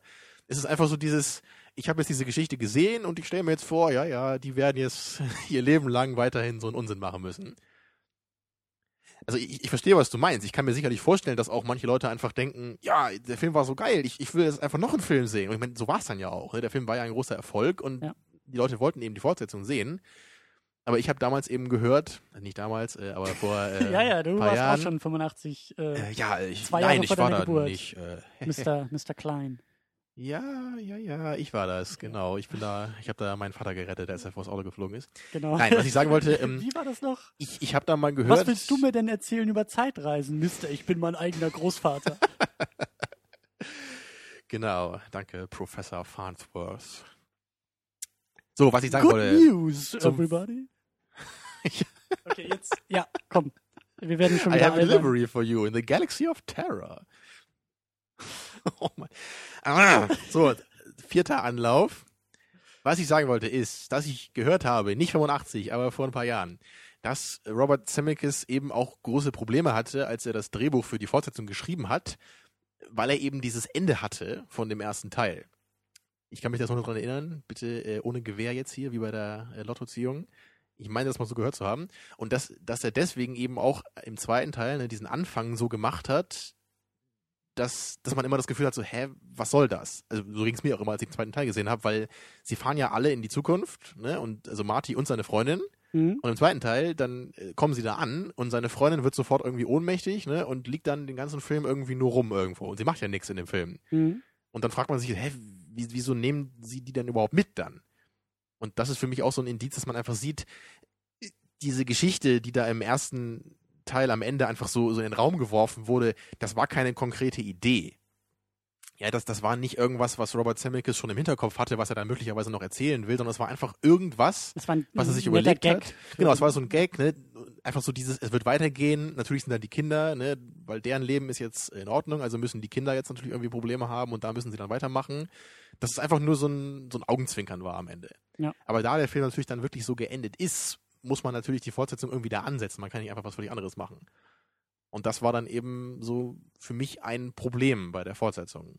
Dass man eben so diese, man hat die veränderten Tatsachen gehabt, musste jetzt irgendwas damit machen, aber anscheinend äh, ist ihm da nicht so die perfekte Geschichte eingefallen, um, um die perfekt an den ersten Film anschließen zu können. Mhm. Tja. Und was uns dann auch noch ähm, in den Sinn kam, oder mir zumindest in den Sinn kam, ist, dass ich durchaus erstaunt bin, dass wir so seit, ich weiß nicht, wann kam die Fortsetzung? 87, 89 oder so? Ich glaube, 89 ist der zweite und der dritte dann aus den 90ern irgendwie. Die sind direkt hintereinander rausgekommen. Die sind zusammen gedreht worden, die beiden. Meine ich. Dann würde ich raten 89 und 90, aber Ja. ich weiß es nicht. Auf jeden Fall, ja, seit äh, fast 25 Jahren ruht das Ding. Also es gab ja, glaube ich, eine Zeichentrickserie und jetzt irgendwie vor ein paar Jahren von Telltale so ein Adventure-Spiel, ähm, was ich auch ganz nett fand. Aber ich finde es irgendwie erstaunlich, dass da jetzt auch nicht irgendwie, äh, vielleicht, vielleicht hat irgendjemand was gehört, aber dass, dass, dass es da auch keine großartigen Gerüchte zu gibt, dass man da irgendwie versucht, zurück in die Zukunft nochmal so als Franchise aufzubauen und nochmal wieder auszuschlachten. Weil das Thema Hm. hat immer, also du kannst jetzt auch wunderbar im Jahr 2014, 2015 kannst du sagen, komm, wir reisen 30 Jahre in die Zukunft und gucken, wie die Zukunft da aussieht oder so. Also Im und- Grunde schon, ja. Und, und- heute hat man natürlich auch noch bessere Möglichkeiten, diese Zukunft dann auch darzustellen, als man das eben bei Back to the Future 2 hatte. Und, und vielleicht sogar noch erst recht mit diesem 80er Retro-Nostalgie-Schick zu sagen, selbst das Jahr 2045 ist irgendwie immer noch verwurzelt in den 80ern, weil ja das Jahr 2015 in dieser Filmwelt immer noch so aussieht. Also mich wundert das einfach, dass da nicht wirklich was hinterherkam. Ich meine, klar, du kannst halt nicht mehr mit Michael, Michael J. Fox einen Film machen, ähm, auch nicht mehr mit, mit äh, hier Doc Brown, Christopher Lloyd. Genau. Ähm, wie gesagt, es wundert mich einfach nur, dass da jetzt nicht. Es wird alles andere wird, wird ausgeschlachtet. Wir kriegen neue Terminator-Filme, wir kriegen ständig neue Bond-Filme, wir kriegen neuen Jurassic Park, wir kriegen alles neu, neue Star Wars. Ja, da bin wir. ich eben aus allen Wolken gefallen, als du mir das erzählt hast. Es gibt einen neuen Jurassic Park-Teil mit Namen Jurassic World. Das ist Das zumindest der Stand der klingt Dinge. ja. Wie, wie ein Aprilscherz auf mich. Der Titel ist ja wohl über alle Maßen dämlich. Aber naja. Ähm, Ja, ich meine, du, du, du hast recht, man kann sich immer fragen, warum nicht alles schon geremaked wurde, weil im Grunde ist das ja die Tendenz, die wir sehen. Ne? Und eben auch Filme wie Indiana Jones kriegen dann vielleicht kein Remake, aber immerhin dann irgendwie noch Teil 4, der Jahre später rauskam und überhaupt keinen Sinn ergibt. Ne, Star Trek, James Bond geht immer weiter, auch wenn das schon seit Jahren zur Ruhe gelegt äh, werden hätte sollen. Gehört. Zur Ruhe gelegt werden hätte, hätte werden. Zu, zu viele Verben kann ich nicht, tut mir leid, ist Deutsch, das ist zu schwierig. It should have ended a long time ago. ah, das ja. ist einfacher. Ähm, ähm, ja, aber würdest du denn würdest du dir dann irgendwie eins, eins wünschen, also ein, ein kompetentes Remake, sagen wir jetzt also, mal so, nicht einfach nur irgendein so Schnickschnack, sondern würdest du dir wirklich überlegen, also es muss ja nicht gleich dark und gritty sein, ja, aber es könnte ja zumindest irgendwie vielleicht auch locker, aber, aber vielleicht nicht ganz so abgedreht, ja, wie die hier, sondern eher als, naja, so mehr oder weniger bodenständiger Film. Das ist halt auch indirekt meine Frage dabei. Ähm, Ginge das? Ja, oder wäre das ja, dann, wär das dann ein nicht. so anderer Film, dass man das gar nicht mehr Back to the Future nennen könnte? Ich weiß es nicht. Ich, ich befürchte mal, dass es so nicht mehr möglich ist, weil der Film eben durch die 80er auch erst so gut funktioniert. Ähm, und wie du auch gesagt hast, man merkt auch, das Drehbuch ist so stark geschrieben, dass das war eben ein Project of Love. Da hat sich jemand ja. hingesetzt und wollte uns diesen Film auch präsentieren. Und ähm, wenn wir jetzt wieder schnell, schnell in zwei Jahren, weil der Kinotermin schon feststeht, aber unbedingt noch irgendwie so ein schnelles Drehbuch haben müssen, damit auch irgendwie die Kinokarten verkauft werden können in zwei Jahren. So würde der Film halt überhaupt ich meine, nicht also, funktionieren. Was natürlich gar nicht geht, ist jetzt, okay, wir haben jetzt hier einen neuen Doc Brown, das ist jetzt der und der, ja, ja und, und dann haben wir einen neuen Kindern Marty und, und so. Ne, das, das, das geht natürlich nicht. Ne? Wir müssen, genau, das muss irgendwie dann eher so ein Reboot sein, ne? was, was völlig neu ist und nicht irgendwie da in der Zukunft spielen oder was. Ja. Oder mit, genau, Doc Browns Onkel und äh, Martins Cousin oder was erleben irgendein Abenteuer, das wäre natürlich Quatsch es müsste dann eher so die, die, die Prämisse müsste dann eher irgendwie übernommen werden. Ne? Es müsste wieder irgendeine so Art Zeitmaschine dann geben mit Auto oder was. Ja. Also und das, andere Leute erleben was damit. Sowas könnte man vielleicht machen. Ne? Das wundert mich so am meisten. Also es wundert mich nicht, dass wir einen neuen Jurassic Park bekommen, weil Dinosaurier sind nun einmal fucking cool. Ja, da muss ich jetzt nochmal ganz kurz nachfragen, obwohl wir eigentlich nicht so die News-Sendung sind, aber also das wird dann so eine Art Remake des ersten? Oder also das hat nichts mehr mit den alten Jurassic Parks zu tun, oder wie? Ich glaube schon. Ich glaube, das ist dann eher eine, eine Also da rennt kein Jeff Goldblum mehr rum und. Ich glaube nicht. Ich glaube nicht. Also ich, ich weiß es jetzt auch nicht genau. Ich weiß, dass die seit Jahren versucht hatten, immer mal wieder sowas zu starten und dass es da irgendwie so ein paar Konzepte irgendwie auch gab und das wurde ja auch immer abstruser und zum Glück. Aber die wurden ja schon immer schlechter von Teil zu Teil. Also der dritte hat mir schon gereicht. Ja. Also, naja. Aber das Prinzip bleibt ja immer noch irgendwie. So Dinosaurier, deswegen kriegen wir auch einen neuen Godzilla, das hat ja durchaus Unterhaltungswert. Und ein, ein, einen leichtfüßigen Zeitreisefilm mit äh, 80er Nostalgiefaktor, wie jetzt eben zurück in die Zukunft, hat eben auch so seinen Reiz, den man vielleicht ja. auch irgendwie in die Gegenwart transformieren kann. Und ähm, wie auch immer das aussehen mag, aber es, ich weiß nicht. Also ich, vielleicht hat Robert Zemeckis damals auch goldene Verträge unterschrieben, die ihm irgendwie in eine Situation bringen, dass er tatsächlich äh, sonst welche Rechte noch hat oder ich, ich weiß es nicht. Ich weiß es wirklich ja. nicht. Aber also, also ich kann dir sagen, ich, ich würde gerne für viele Regisseure Drehbücher schreiben, aber ich würde kein Drehbuch für ein äh, Zurück in die Zukunft äh, Remake schreiben wollen. Das würde ich mir nicht zutrauen. Bei vielen anderen Werken würde ich mir das zutrauen. Ich, ich traue mir definitiv zu, einen besseren Star Wars-Film schreiben zu können, als das die Prequels waren. Aber ich glaube, das traue ich 98% der Menschheit zu. Ich wollte gerade sagen, das allen Leuten, die schreiben können, traue ich das zu. Ja, ich wollte gerade sagen, das traust du allen Leuten, die älter als vier Jahre alt sind, zu, oder? ja. Nee, ich wollte damit sagen, ich, ich hätte extrem Bock irgendwie mit anderen also irgendwie manchen Filmemachern meine Ideen zu geben, aber bei sowas wie einem Back to the Future Remake würde ich einfach denken, so, wie soll ich das denn besser machen als den Film? So, wo ist das Problem? So, der Film ist doch ja. super. Ich, ich, ich meine, natürlich wäre es geil, wenn wir noch einen Film hätten, der genauso geil ist, aber das sehe ich nicht, wie ich das machen könnte. Ja, ja, wer weiß. Äh, vielleicht ist das auch alles ganz, ganz gut und ganz, ganz nett. Eine Kleinigkeit, die wir zumindest noch kurz anmerken wollten, äh, ist nämlich, was auch ein zeitloses Thema ist, das Thema Product Placement. Weil ja. wir nächste Woche The Secret Life of Walter Mitty geschaut haben, gehabt sein werden. Sein haben werden gehabt. Und äh, in dem Film gibt's halt, wird es, gab es, also da ist eine Menge Product Placement in dem Film. Was wir dann aber auch gar nicht erwähnt hatten werden. genau. ähm, was wir sagen wollen. Auch zurück in die Zukunft hat jede Menge Product Placement, aber du hast gesagt, dass du das gar nicht wahrgenommen hast, weil das für dich irgendwie dazugehört. Weil das für dich irgendwie. Aus heutiger Perspektive dann, ne?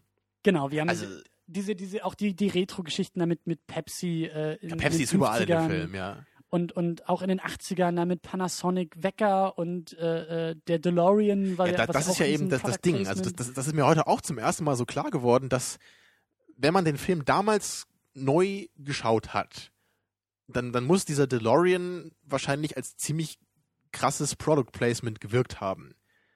Natürlich kann er einerseits auch die, gut die, diese Funktion äh, erfüllen, dass es eben dieses abgefahrene Auto ist, was damals allen ja Dingen- schon merkwürdig war. Ne? Ja, eben. Es war, glaube ich, auch eher, zumindest das, was ich gelesen habe, eher schon ein Riesen-Gag, dass ausgerechnet eine Zeitmaschine in so einem Schrottwagen. Genau, aber für uns als Kinder der, der späten 80er ist das das coolste Auto Genau der Welt. das, ja. Weil, es- das ist also doch eine Zeitmaschine. Damals, ich glaube, der DeLo- DeLorean wurde 84, 85, glaube ich, produziert in den beiden Jahren. Dann ging die Firma pleite, nachdem die 15.000 Autos oder so gebaut hatten.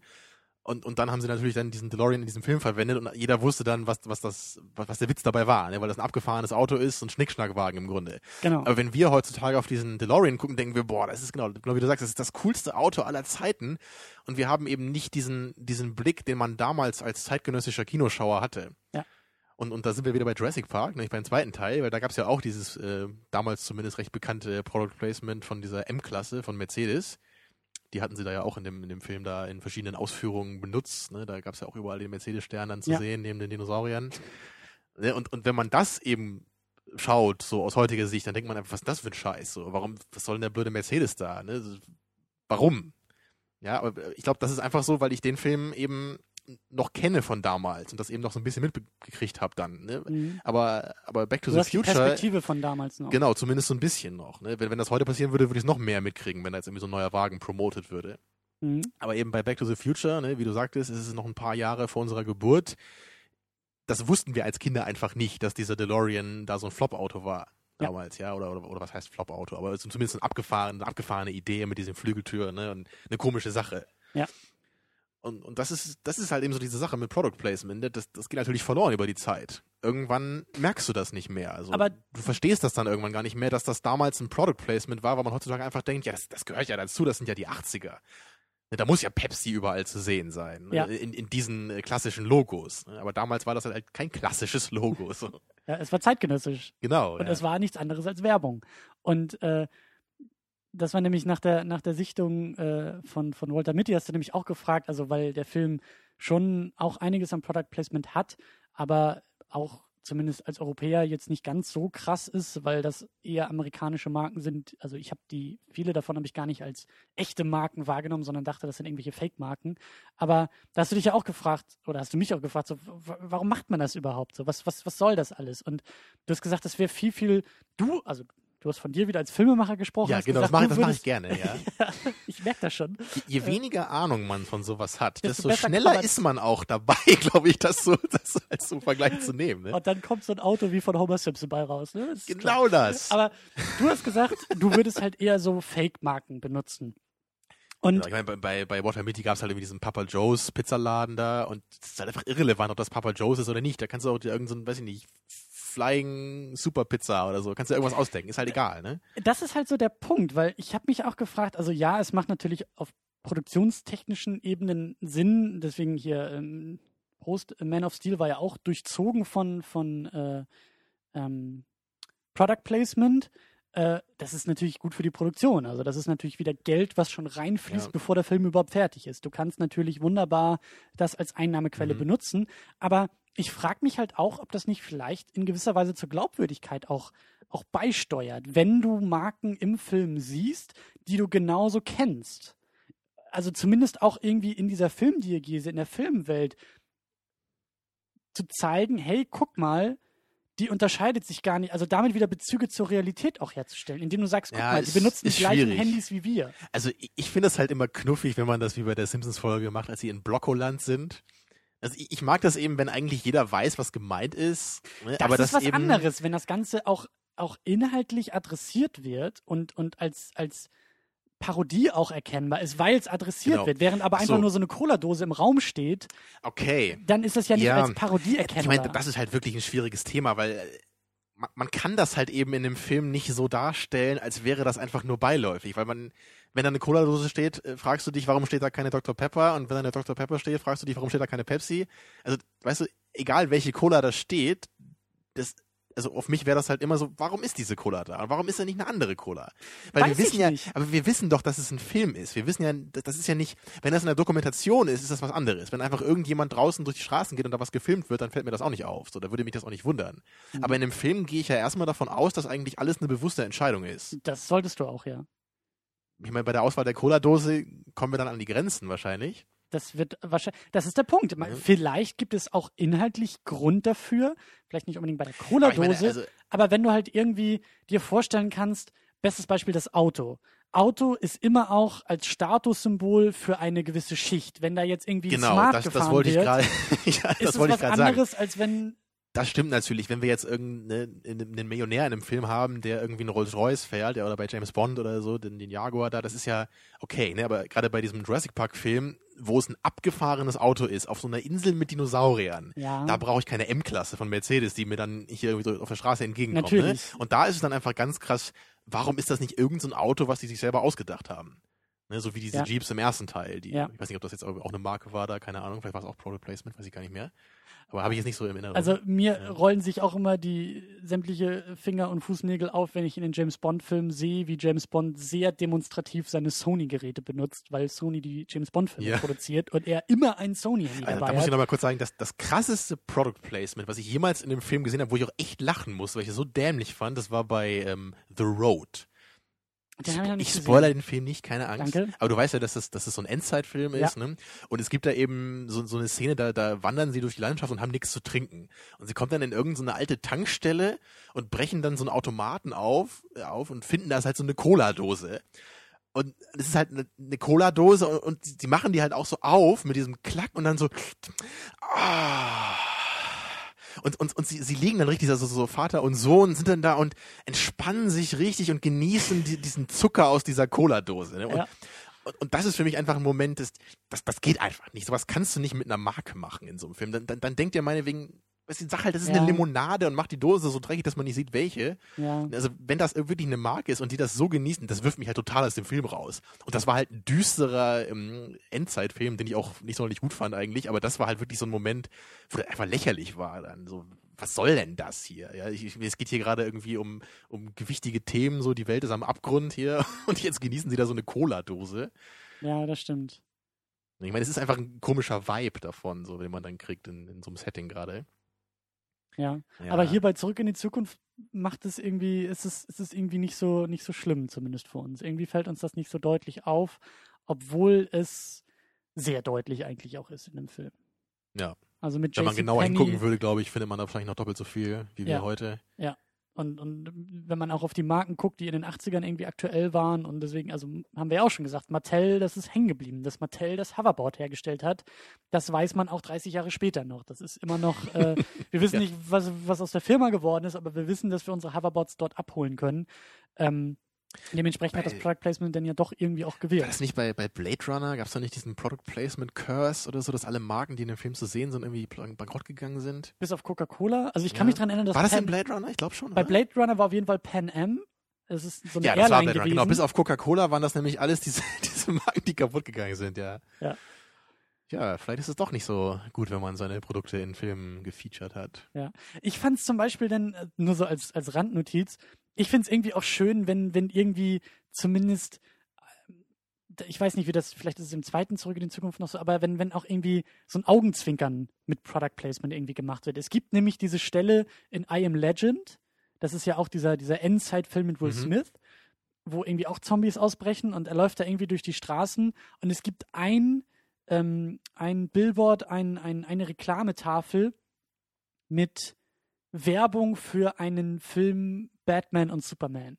Ein Film, der gar nicht überhaupt zu dem Zeitpunkt gar nicht zur Produktion, zur Debatte stand, aber der halt so als Augenzwinkern eingebaut wurde und bei dem ja jetzt die Realität die Fiktion des Filmes sozusagen wieder eingeholt hat. Ich kann mir durchaus vorstellen, dass dieser Film die Apokalypse auslösen wird.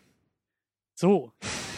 Das ist das, was ich eigentlich sagen wollte. Aber verstehst du, wenn, wenn schon irgendwie vielleicht auch so ein bisschen Product Placement, wie du sagst, selbst wenn es die Cola-Dose ist, dann macht vielleicht auch was Kreatives damit und zeigt uns nicht einfach nur das schrottige Nokia-Handy, was Captain Kirk auch irgendwie in tausend Jahren noch benutzen wird, äh, mit dem Nokia-Ringelton, wo wir alle wissen, äh, nee.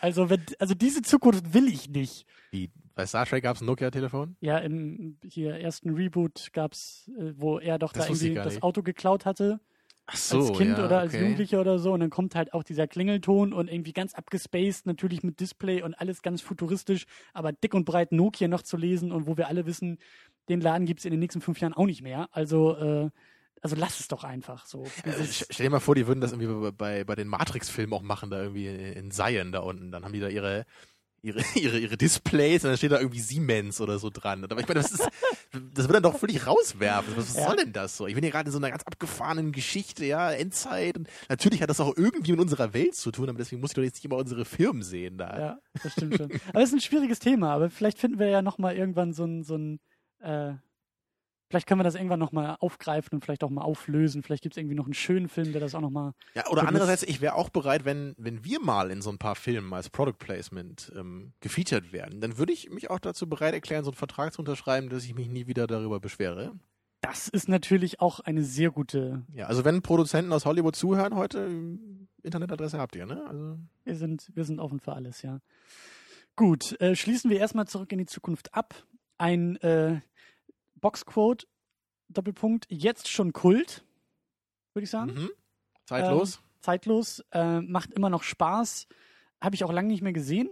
Lohnt sich, so alle paar Jährchen rauszukramen und ich freue mich schon drauf, nächstes Jahr 2015 dann äh, Ja, die Fortsetzung. das würde ich auch sagen. Zeitnah und zeitgemäß Gucken zu wir mal, gucken. machen wir dann nächstes Jahr wieder im Januar. Schauen wir mal und dann und dann können wir auch ein bisschen energischer diskutieren wahrscheinlich als heute, ne? Mhm. Weil wie gesagt, ich, ich finde den Film gut, aber ich finde den Film auch sehr problematisch in vielerlei Hinsicht. So und Das, du scheinst den Film ja fast genauso gern zu mögen wie den ersten oder oder genauso viel oder mehr oder äh. ich, ich weiß, ich habe den Plot nicht mehr so genau in Erinnerung, deswegen werde ich wahrscheinlich auch dann erst wieder die Schwächen sehen. Aber ich mag, dass der einfach mit diesem Konzept, was ja sowieso schon abgedreht ist, dass dann sämtliche Fesseln und sämtliche Ketten abgelegt werden und das Ding einfach in alle Richtungen noch mehr abdreht. Eben durch Hoverboards und Zukunft und fliegende Autos und einfach alles, was man irgendwie. Ja, aber das sieht man eben leider nicht so oft, ne? Oder äh, nicht so viel in dem Film. Das ist ja nur so Das der, weiß ich alles der erste so genau, Akt, so ja. ist ja nur dieser Zukunft da. da. Später ist er dann eher so wieder im ersten Film und in dieser komischen postapokalyptischen Sache da, als Biff der Weltherrscher wird, was mir halt so ein bisschen zu abgefahren ist da. Ja, ja, das stimmt schon. Aber ähm, ja, auf jeden Fall ähm, kramt ihn nochmal raus, wenn ihr ihn lange nicht geguckt habt. Ist eine Riesenempfehlung und an diese eine Person, die den Film immer noch nicht kennt, äh, tu es. Hol ihn nach. Es lohnt sich. Tu es! Tu es. Ja, äh, wie schon erwähnt, nächste Woche haben wir Gewerden sein Walter Mitty geguckt. Ja, Äh, die- äh, das ich bin gespannt. Das erstaunliche Leben des Walter Mitty heißt Genau, The Deutsch, ne? Secret Life of, ja. Genau. Ich bin gespannt, was das wohl werden wird für einen Film mit anschließender Diskussion. Ja. ja. Äh, genau, aber in diesem Sinne ähm, werden wir uns dann in der nächsten Woche äh, zu Walter Mitty wieder hören. Ähm, ich kann vielleicht jetzt schon vorwegnehmen, ähm, ja, auf jeden Fall im Kino. Der läuft aktuell hoffentlich noch im Kino bei euch in der Nähe. Äh, ist ein eher kleinerer, vielleicht auch eher Geheimtipp, weil äh, der, glaube ich, eher so äh, unbekannterweise versendet wird ein wenig. Und ich Genau. fand ihn dann doch schön genug und nett genug, ähm, den dann nochmal in die Sendung zu holen. Ja, also von, von mir ist es eher eine Empfehlung mit Einschränkungen, aber von dir ist es, glaube ich, schon eine recht starke Empfehlung. Ne? Gut. Dann in diesem Sinne äh, Aufbruch ins neue Jahr 2014. Jetzt auch live und direkt on tape. Wir haben viel vor und äh, Ja, Ja. da kommt einiges auf euch zu. Dauert auch nicht mehr so lange, bis das erste große neue Projekt in dieser Sendung stattfindet. ja, wir haben was vor. Genau, das wird Spaß machen, das läuft, aber erstmal sehen wir uns dann nächste Woche wieder zur selben Zeit. Ciao. Tschüss.